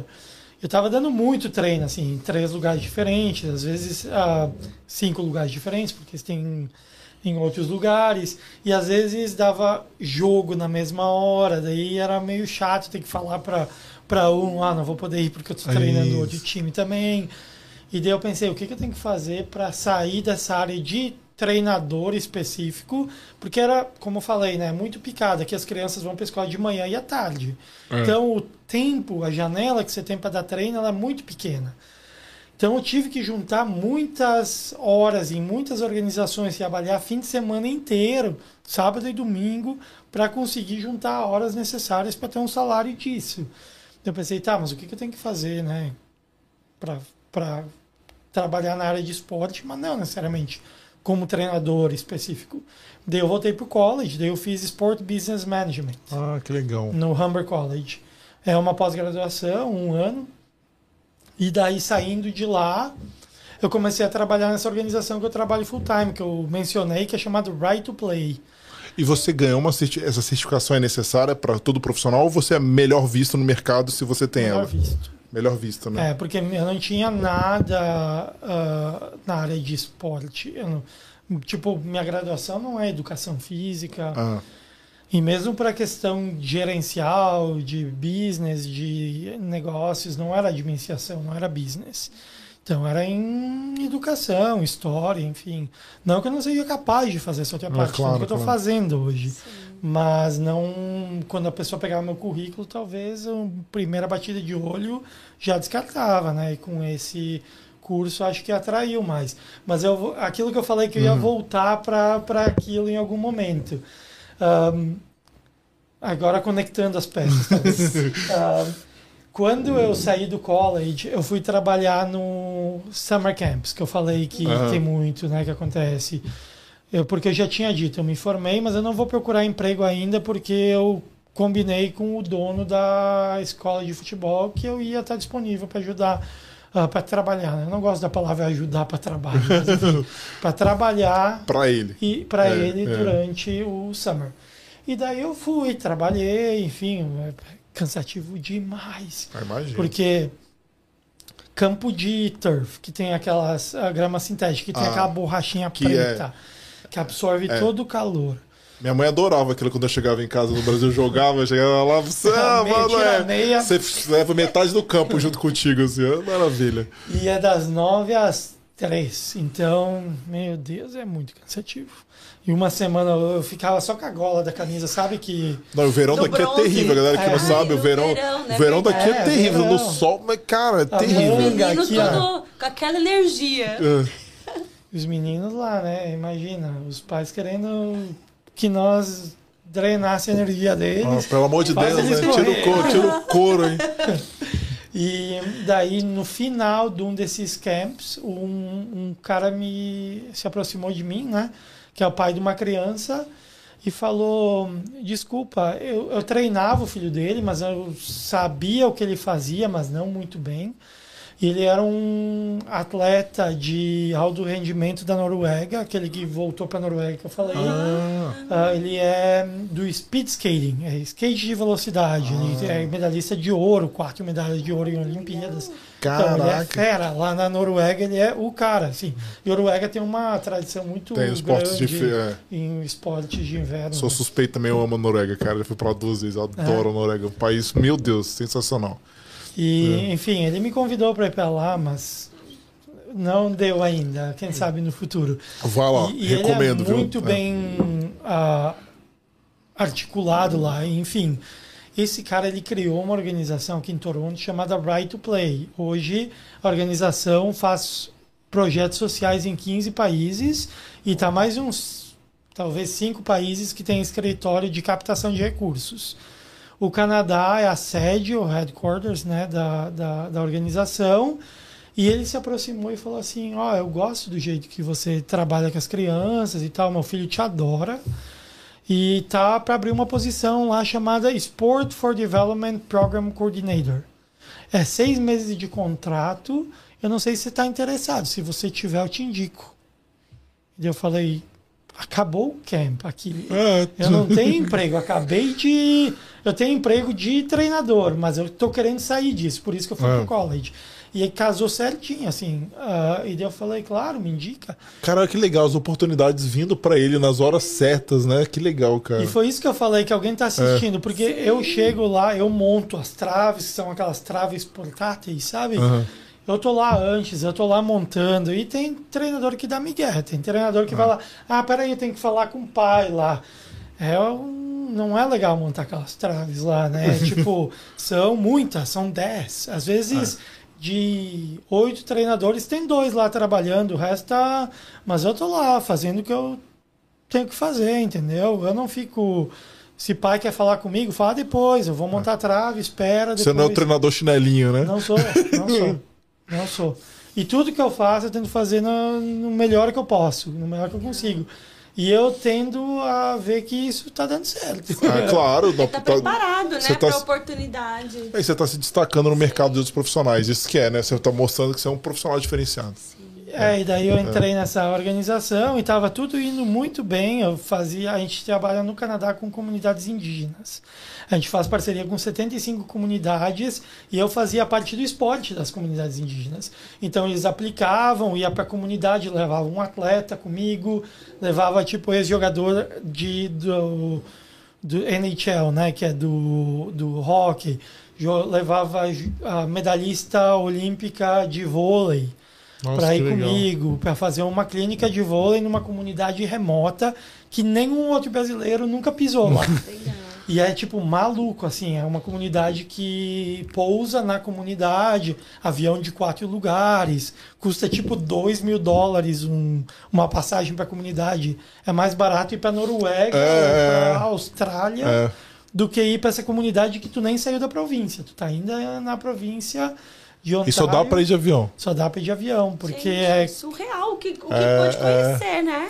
Eu, eu viajei demais pro Canadá inteiro. Assim, Não, e aproveita a pegada dele de história também, né? Porque, é pô, verdade. Ah, Ele legal. conseguiu aliar mais ainda o conhecimento que ele tem de Ó, história. Pode agora fazer o PHD na história do Canadá, aí, já tem bagagem. E, enfim, e daí com a pandemia, né, o esporte em comunidade, a gente viajando parou. Até porque essas comunidades elas não têm hospital na comunidade, muitas vezes não tem um médico, tem uma enfermeira só. Aí você levaria as doenças que É, nem foi antigamente. o vírus pra lá, Deus me livre. E aí eu mudei, passei mais pra parte de treinar o treinador, né? Como a parceria que a gente tem com eles é através de a nossa organização paga metade do salário de um funcionário da comunidade para fazer as atividades esportivas ou não, dependendo como a comunidade quer fazer. ah, eu passei a treinar essas pessoas um, em como fazer a- o- as atividades esportivas ou outras atividades também. Então mudou um pouco a, a dinâmica né, do meu trabalho, mas eu continuo envolvido e continuo sendo responsável pela, pelo portfólio do esporte. Né? Tanto que agora, dia 25 de abril, eu estou indo para Edmonton a trabalho, que a gente tem uma parceria legal com o Edmonton Oilers, que é o time de hockey de lá, para a gente fazer um treino com essas pessoas que trabalham na comunidade, com eles. E daí a gente vai assistir o jogo do, do Edmonton no dia 28, no camarote. Ah, sim. Experiência. E eles vão Nossa, eu fazer achei fantástico. O 50-50, né? Que pra quem não sabe, 50-50 é tipo uma rifa que eles fazem no jogo, que sei lá, é 10 dólares e o ganhador, eles sorteiam um número, o ganhador fica com metade do valor e a outra metade é doado para uma organização que eles selecionam. Então o 50-50, no dia que a gente vai estar lá, vai ser doado para a organização que eu trabalho, o Right to Play.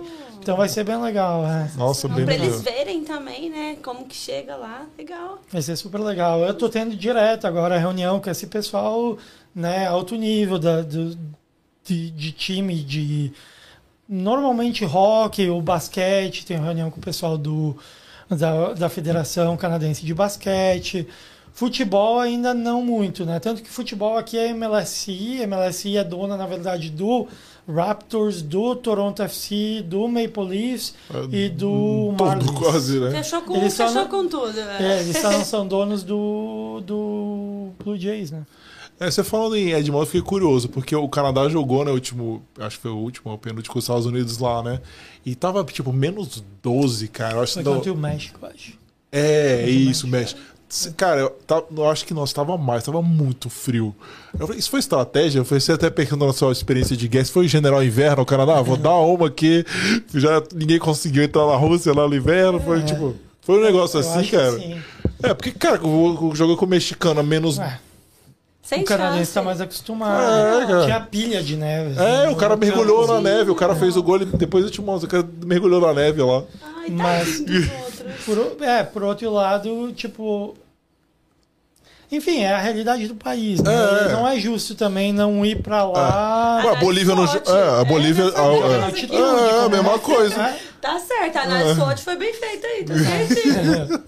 Outra coisa que Aconteceu uma vez aqui, o primeiro ano, acho que o Toronto FC foi para a final da MLS, que jogou contra o Seattle Sounders aqui e foi novembro e tava menos 10, eu acho, menos 11.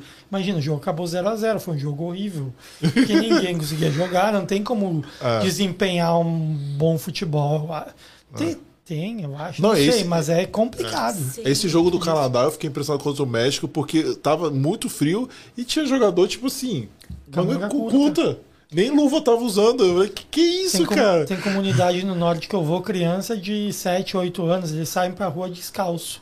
E tá menos 18, menos 20, manga curta, descalço. Aí ainda tá acostumado, quando nasceu assim. Não pra né? ficar muito tempo É. fora, né? Mas Aí tipo, ali, ah, pegar alguma coisa. Tá Tá aí, dentro né? do ginásio, no ginásio eles ficam descalços, porque não tem muito acesso a.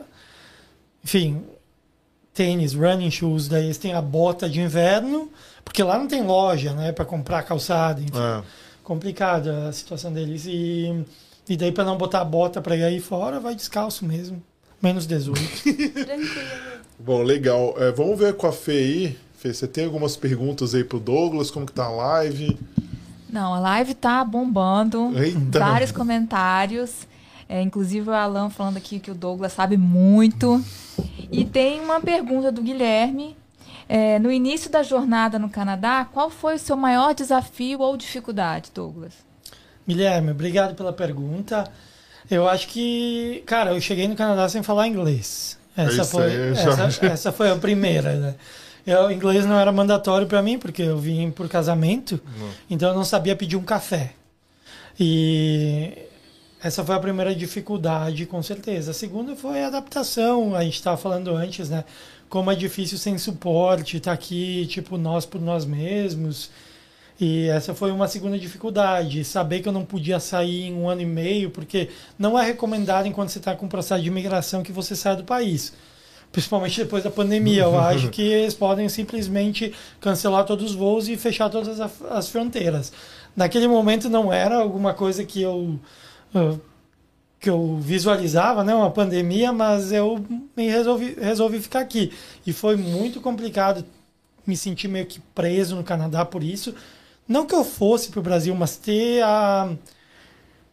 Talvez ter a ideia que se quiser eu posso ir, se alguma coisa acontecer eu posso ir, é uma coisa que me deixava mais, mais tranquilo, assim, mais aliviado.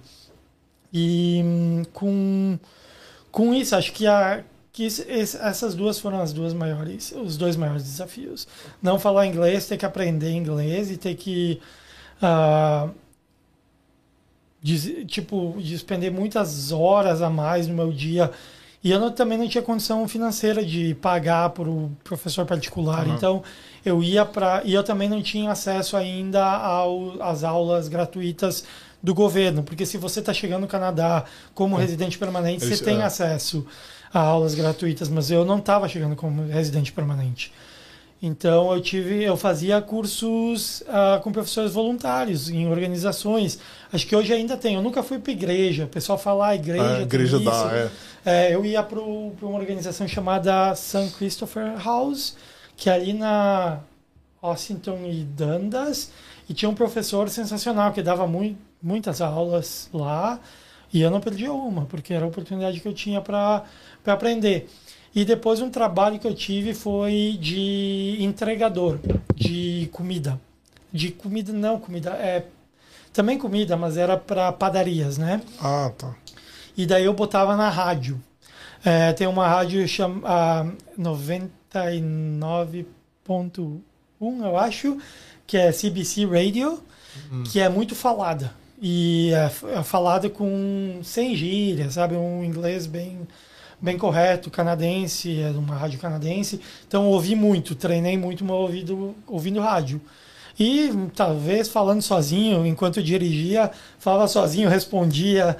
E foi essa a minha maneira de aprender inglês enquanto estava trabalhando e ganhando para fazer aquilo, né? Mas essas, esses foram meus dois desafios principais. Falar um pouco pro pessoal também, ele comentou sobre radio, né? Tem, uma, tem um app chamado I Love Radio, você baixa, a galera que quer estudar inglês, e você tem acesso a várias rádios do mundo inteiro. Eu, tipo, eu gosto muito daqui do Canadá, a News Talk 1010, eu vou acordo, vou malhar com eles, assim, fico a academia inteira. Gosto bastante do programa do John é de manhã vai de 5 até 8 e meia da manhã. Então, o pessoal que quer praticar, né, tem outra rádio também que ele comentou, pega no app, que é bem interessante. Tem mais alguma, Fê? Tem sim. É, é, verdade que existe uma recomendação na MLS para que os times joguem em sistemas mais ofensivos para sair mais gols e tornar algo mais atrativo para o público? Ah, talvez. Ah, acho que sim. Acho que na verdade está sendo uma tendência meio que mundial, né? Eu assisto, por exemplo, Premier League, eles se jogam muito para frente, eles são muito. No Brasil, acho que é mais retranca, porque eu acho que o técnico tem medo de ser demitido logo se perder alguns jogos. Acho que é... Então, isso tem um peso, né? Que acaba que ele tem que fazer um balanço maior. Eu tenho um amigo que joga na, na MLS e ele falou. E antes jogava no Rio, né? Num time grande do Rio e tal, primeira divisão. E ele falou, cara, é muito tranquilo aqui. Aqui você pode tentar e você pode errar e sabe que vai estar tranquilo. Mesmo para o jogador, sabe? O jogador não pode talvez arriscar muito, porque se fizer alguma besteira, levar o gol e o time perder por causa desse gol, não dá para sair jantar com a família no Brasil, né? É verdade. Mas você acha que isso deixa futebol feio, né? Esse futebol do Brasil retranqueiro. Né? Eu, eu não gosto de assistir, cara. Eu, eu gosto de. Eu não, não consigo, cara. Mas eu sério. acho que, cara, eu prefiro é. meu time jogando feio, retranqueiro e ganhando jogo. Tem, tem um pouco disso também. Eu sou, sou é culpado, é aquele né? que vai mandar hashtag sai fulaninho. Não, é que, cara, acho que ah, é cara, paixão, eu não gosto porque... não. Eu acho que sou o contrário. Eu quero nem saber. Eu quero jogo É. bonito, cara. Eu gosto de futebol bonito. Eu não quero negócio, quero lança, cara. Quero, tipo, seguro de bicicleta, voleio, caramba, entendeu? é. O cara passando, costurando 10. É isso que eu quero ver. Eu assisti aquele jogo lá no Morumbi, cara, do, Neymar do Santos, quando ele- o Santos jogou de camisa verde lá contra o São Paulo. Inclusive, eu tava com o seu marido lá. A gente tava junto nesse dia. Cara, que isso, cara? O Neymar costurando ali no meio. Que, que é lindo, cara. Isso que, pra mim, isso que é futebol. Eu acho que eu gosto mais do drible do que do gol, entendeu? É, mas, enfim, é, o Neymar é um ser único, né? É, a característica é, dele sair é. driblando 4, 5 não é pra qualquer um. Tem alguns jogadores no Brasil que são, assim, mais ofensivos. ah, Tem o Ferreirinha no Grêmio, que gosta. Enfim, tem jogadores que acho que também tem essa... Vamos, vamos explorar esse potencial, né? Se tem esse potencial, tem isso a oferecer, vamos explorar. Ah, mas no Canadá, eu vejo isso aqui também, um jogo mais laicar e... Eles tentam driblar muito, você pegando na, É. na base, agora eu fiquei curioso. Não tem esse espírito de. O brasileiro gosta de drible, né? negócio de pegar Neymar, vamos pegar o Neymar, é a figura. O canadense não, né? Ele gosta mais de tocar a bola, né? Depende da escola, eu acho. Tipo, a escola do Barcelona que eu fui era tocar, né? Era a posse É- de é tic-tac, bola. né? Se volta lá no goleiro, reconstrói tudo de novo, faz girar até criar oportunidade no último terço do campo. O último terço do campo é onde tem a liberdade. A, a bola para chegar lá tem que girar, guarda a posição, então não, não conduz a bola. Dois toques na bola. Escola holandesa similar, porque é do Cruyff, né? A escola holandesa do Cruyff, que foi quem inspirou o Barcelona a jogar como joga. Então também é muito passing and trapping, eles chamam, que é passar e receber, passar e receber. Isso é a característica principal, tem que ser perfeito, o jeito que recebe, Uhum. o jeito que passa é o principal. Mas lá tem um pouco mais de liberdade de drible. Na escolinha brasileira, não. Isso estimula muito o drible. Porque é a raiz do. E quando você coloca seu filho na escolinha brasileira, é isso Você que quer você está jogo. esperando. É, né? não, eu falo, meu que um é um amigo meu, quando eu jogava bola, eu falava, cara, você joga outro esporte, você, joga, você quer ver drible, você não quer ver gol, entendeu? Até quando eu jogava, quando era aquele negócio, era pegar e ficar driblando, às vezes. Mas a amarração da técnica vem desde a escolinha, né? É, é sensacional isso, porque também é- tem esse respeito com o técnico, né? Que Ah. menino futebol brasileiro, quero nem saber, você pode esguelar lá e o jogador faz o que ele quiser, né? É, isso é uma diferença enorme. Eu lembro que quando eu comecei, né, que, por exemplo, ah, deixei. Esqueci um cone lá do outro lado do campo. E daí eu falava, ah, tenho que ir lá buscar o cone que eu esqueci. As crianças competiam para ir buscar o cone por mim. Se é no Brasil, eles me xingam de burro. Esqueci. É, tipo. É? Mas isso eu acho uma coisa, como ainda tem o respeito, né? A educação por um profissional, o professor é muito respeitado aqui, isso é, é Isso é muito legal. legal. E como exemplo, né? É muito legal mesmo. Mas no caso do, do eu também fiquei é, curiosa com a marra, né, dos meninos também. Eles querem aprender a fazer aquelas jogadinhas, eles também querem jogar, mesmo que não seja a escola dos brasileiros, eles querem jogar igual jogador A ou B.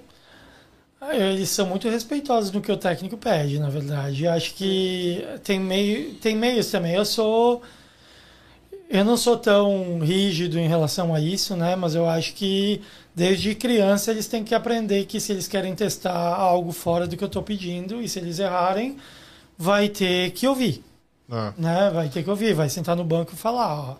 É que Isso pode você armar vê- o contra-ataque, né? Também num erro desse, Pode. né? E É. eu quero, eu quero preparar eles para uma carreira, possível carreira profissional. Isso Legal. acontece. Então, não é que eu vou gritar, não é que eu vou brigar, não é que eu vou xingar eles, mas eu vou falar, ó, a gente tomou gol porque você fez isso, quis fazer isso, que não foi o que eu pedi, e eles roubaram a bola e fizeram gol na gente. Né? Se é livre para testar, eu não, não sou treinar, eu não sou, não tô jogando videogame aqui que eu controlo vocês.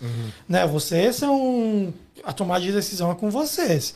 A gente treina de um jeito, por exemplo, treinar de um jeito e chegar no jogo e dar balão para a área, não aceito. Né? É. Não é isso que a gente treina. Tem time, tem muito time que faz isso. Mas meu time não vai fazer isso, porque eu não acho que isso é ensinar a jogar. E eu posso perder o jogo, mas eu vou per- a- a- perder o jogo ensinando eles como jogar. Sair com a bola dominada, usar o meio-campo. Muito time não joga, não usa o meio-campo. Tem medo de perder a bola no meio-campo. Não. Sair Né? jogando no Brasil, eu vejo chutão toda hora, né? Chega ali. demais, É... demais. O nosso time não, não, não podia, não deixava dar chutão. Sub-9 quer dar chutão? Por quê? Né? Ah. Se não aprender a jogar com sub-9 como sub-9, se tiver Ah. medo de errar com sub-9, como sub-9, o que, que acontece? Errou, Ah, vai perdeu o jogo, nada muda na vida deles, entendeu? Fica chateado e dia seguinte passa. Ah. E isso que eu queria passar para eles, sabe? É uma oportunidade que você tem de aprender. No treino, no jogo, vai lá e põe em prática. Adianta, prática, não, a gente, não adianta a gente treinar algo e você querer ir no jogo fazer outra coisa. Então acho que passa por isso. Chega momentos que eles querem fazer alguma coisa diferente, mas tem que saber também que comigo, claro, cada treinador é um treinador. Comigo, se eles quiserem fazer isso, eles vão ter que arcar com as consequências. né? Eu vou te perguntar, você falou de treino aí que eu fiquei curioso, assim, eu não sei aqui no Canadá, mas eu uma vez eu fui assistir o treino do meu time lá no Brasil, e eu falei, cara, os caras treinam uma hora e meia, sei lá, não lembro quanto que era, uma hora. Eu, eu, assim, assim, pensando, né, cara, não é pouco, não, mas é, não sei, eu queria a tua opinião sobre Eu isso. acho que fi- eles têm a temporada muito longa, né? Isso é tudo estudo fisiológico, é saber o que eles aguentam com a carga. Uhum. Eles fazem trabalho de academia por fora, eles fazem um trabalho específico, talvez. ah, mas não dá para puxar muito, porque Ah. chega no fim da temporada lesão direto, né? Tanto que eles têm que.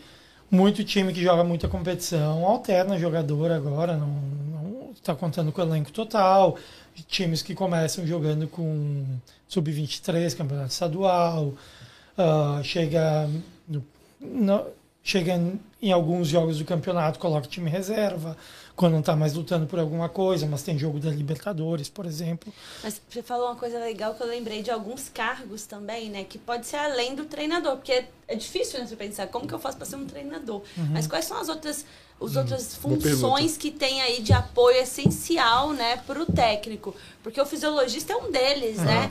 Então tem outras também, até para a galera de casa saber também, olha, não, não, não tenho mínima chance de eu ser técnico, mas o que que Fisioterapeuta, né, tem outros... é é, super, super. Análise de desempenho, tem vários, né, no, no mundo do, do esporte. Tem até para pessoas que não gostam de esporte, mas são pessoas que são que têm um, um foco no, no business, no negócio. Entendeu? Quando você vai fechar parceria, fechar contrato, patrocínio, você não precisa ser um amante do futebol. Tanto que o meu trabalho hoje, eu fui fazer Sport Business Management, o meu trabalho é planilha de Excel. Entendeu? O meu trabalho não tem a ver com bola. Meu trabalho full time. Eu faço isso no meu part-time como técnico porque eu amo e eu gosto. Mas tem espaço para muitas outras funções. Recentemente, agora, o. Se, se você olhar, se você olhar no. Por exemplo, se você está curioso em relação a isso, para a criança é um pouco mais complicado. Tem um administrador. Se você entrar no, no site do Ontario Soccer e olhar, eu acho que é Job Opportunities, alguma coisa assim, você vai ver trabalhos administrativos que tem trabalhos de técnico. Se você olhar no site do MLSI, MLSE, e você for nas, nas carreiras, você vai ver na organização que tem trabalho para cozinheiro, tem trabalho para segurança, tem trabalho para outras funções que não são relativamente não são diretamente linkadas ao esporte. suporte né, do time. Que é legal, é. porque eu, eu, penso assim, né? Às vezes quando você quer entrar numa organização e é fechado, você pode tentar uma coisa assim, Tem ó. que achar uma porta de é, entrada. É, uma porta de entrada. Eu falo isso pro pessoal, né? Inclusive meus trainees, assim, eu fiz isso pra entrar na minha empresa. Eu entrei numa posição que não era que eu queria até conseguir a minha. Então, pode ser um caminho também. A Fê disse que tem mais perguntas aí. Sim, o Democrático 2, ele pergunta como posso ser um treinador e eu não tenho nenhuma formação nessa área de futebol. Boa pergunta. Eu também cheguei aqui sem ter formação nenhuma. Um, acho que uma coisa que tem que ressaltar que não é, eu acho que não falta trabalho para treinador. Pelo que eu vejo, tem bastante trabalho. A questão sempre vai ser a a questão do visto de trabalho, né, que é mandatório para trabalhar em qualquer posição no Canadá, então levar isso em consideração. Mas em relação a ter uma formação uh, como treinador, eu comecei sem e daí eu me dediquei a, ter, a fazer, né? Eu falei, ó, não tenho formação nenhuma, mas eu já estou registrado para começar na próxima semana, daqui duas semanas. Então eu mostrei que eu tinha o isso como um objetivo e até as organizações que eu trabalhei pagaram para eu fazer a, a, certificação, né? Hoje eu tenho a licença C um, de técnico. Que você conseguiu pelo college? Como que você... Não, não é... é direto com Ontario Soccer. São cursos de fim de semana. Mas essas licenças são obrigatórias para não. trabalhar? É... Em teoria, sim. Né? Porque quando você vai por exemplo, num jogo você vai ter que ser registrado na Ontario Soccer. No Brasil eu sei que precisa ser formado em educação física, por exemplo. Uh, pelo menos eu, quando a gente estava quando estava na faculdade, tinha o time da faculdade. O responsável pelo time da faculdade, até um amigo meu que faz doutorado agora em Edmonton, aqui uh, no Canadá. E ele era o técnico bolsista. Né? Tinha o professor que assinava o projeto, mas o professor não ia para o treino, nada disso, nem para as competições e ele não podia ficar no banco como treinador porque ele não era formado ainda e não tinha a, a, o número de registro lá junto ao órgão, órgão regulamentador. E aqui no Canadá não precisa ser formação, não precisa ter formação superior, só precisa ter esses cursos e curso de fim de semana. Eu acho que agora com a pandemia eles fizeram bastante online. Talvez até do Brasil você consiga fazer. São quantos mais ou menos o pessoal que tiver interesse ah, que der de valor? Quanto em dinheiro? É custaria? Eu acho que o mais caro, que o licença C, quando eu fiz, era 500 dólares. Ah, okay. uh, mas tem curso de 80 dólares, tem curso gratuito. Oh, que legal aí, pessoal. Dica aí para quem quiser. Se você é. olhar no site, do, de novo, do Ontario Soccer, eu sei falar mais em relação à província que eu moro, porque é, claro. é onde eu fiz. Se você está indo para BC, daí é BC, né? Mas aqui eu vejo que hum, se você for... So, né, tem uma aba lá que é coach, que você olha e que você diz, eu quero trabalhar com essa idade, recreacional, competitivo, e daí vai te dar o pathway, tipo o caminho de cursos que você vai ter que fazer para chegar, para estar tá bem posicionado no mercado de trabalho para aplicar para aquele tipo de vaga. E tem muito trabalho voluntário também, por exemplo, ah, um pai que gosta de futebol. Igual nos filmes. É, ele quer fazer, olha, eu gostei, quero treinar o time da minha vizinhança aqui. Precisa de nossa. Se... Tem League. também tem trabalho para isso, vamos perguntar tem. assim. É. House League, que são as ligas de casa, são internas. Tem, tem organizações, eu fiquei pasmo quando eu ouvi disso. Tem organização de esporte de futebol no Canadá que tem tipo 5 mil crianças registradas. 5 mil. Só que muitas são para recreativo, né? Então, os pais dessas crianças são os treinadores. Vão levar o filho pro treino, já fica lá e eles só jogam. Não é que tem É. treino, sabe? É, é, foi- Leva pro jogo, daí um pai é o juiz, É. ou nem tem juiz, nem sei. Um pai treina um grupo, outro pai te- treina outro. É mais pra botar a galera pra É fora. mais pra correr, pra fazer atividade física. Aquela fala bem filme, né? É. Tem mais aí, Fê? Como que tá? Sim, tem sim.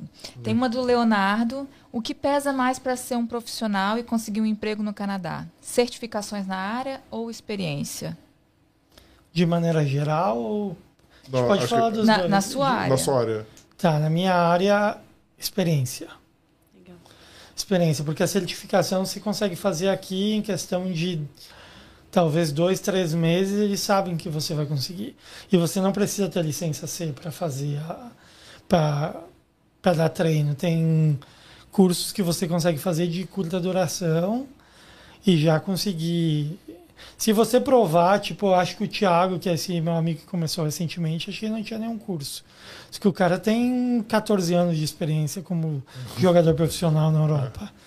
Tem um outro amigo meu, o Vitor, também. Ele começou, ele só tinha jogado. Jogou na Europa também, mas não tinha nenhuma, nenhum curso de treinador.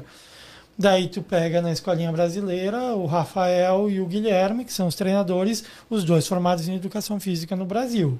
E fizeram os cursos aqui também. Então, eles já vêm com esse background do Brasil, né? Como com experiência com o futebol do Brasil. Mas eu acho que a experiência pesa talvez de 100% pesa 80 ou mais. Tem mais, Fê? Sim. E um último, último comentário de uma, um fã aí do canal. É, no quadro final, Sal no Gelo, tem que ter a pergunta: Messi ou Cristiano Ronaldo?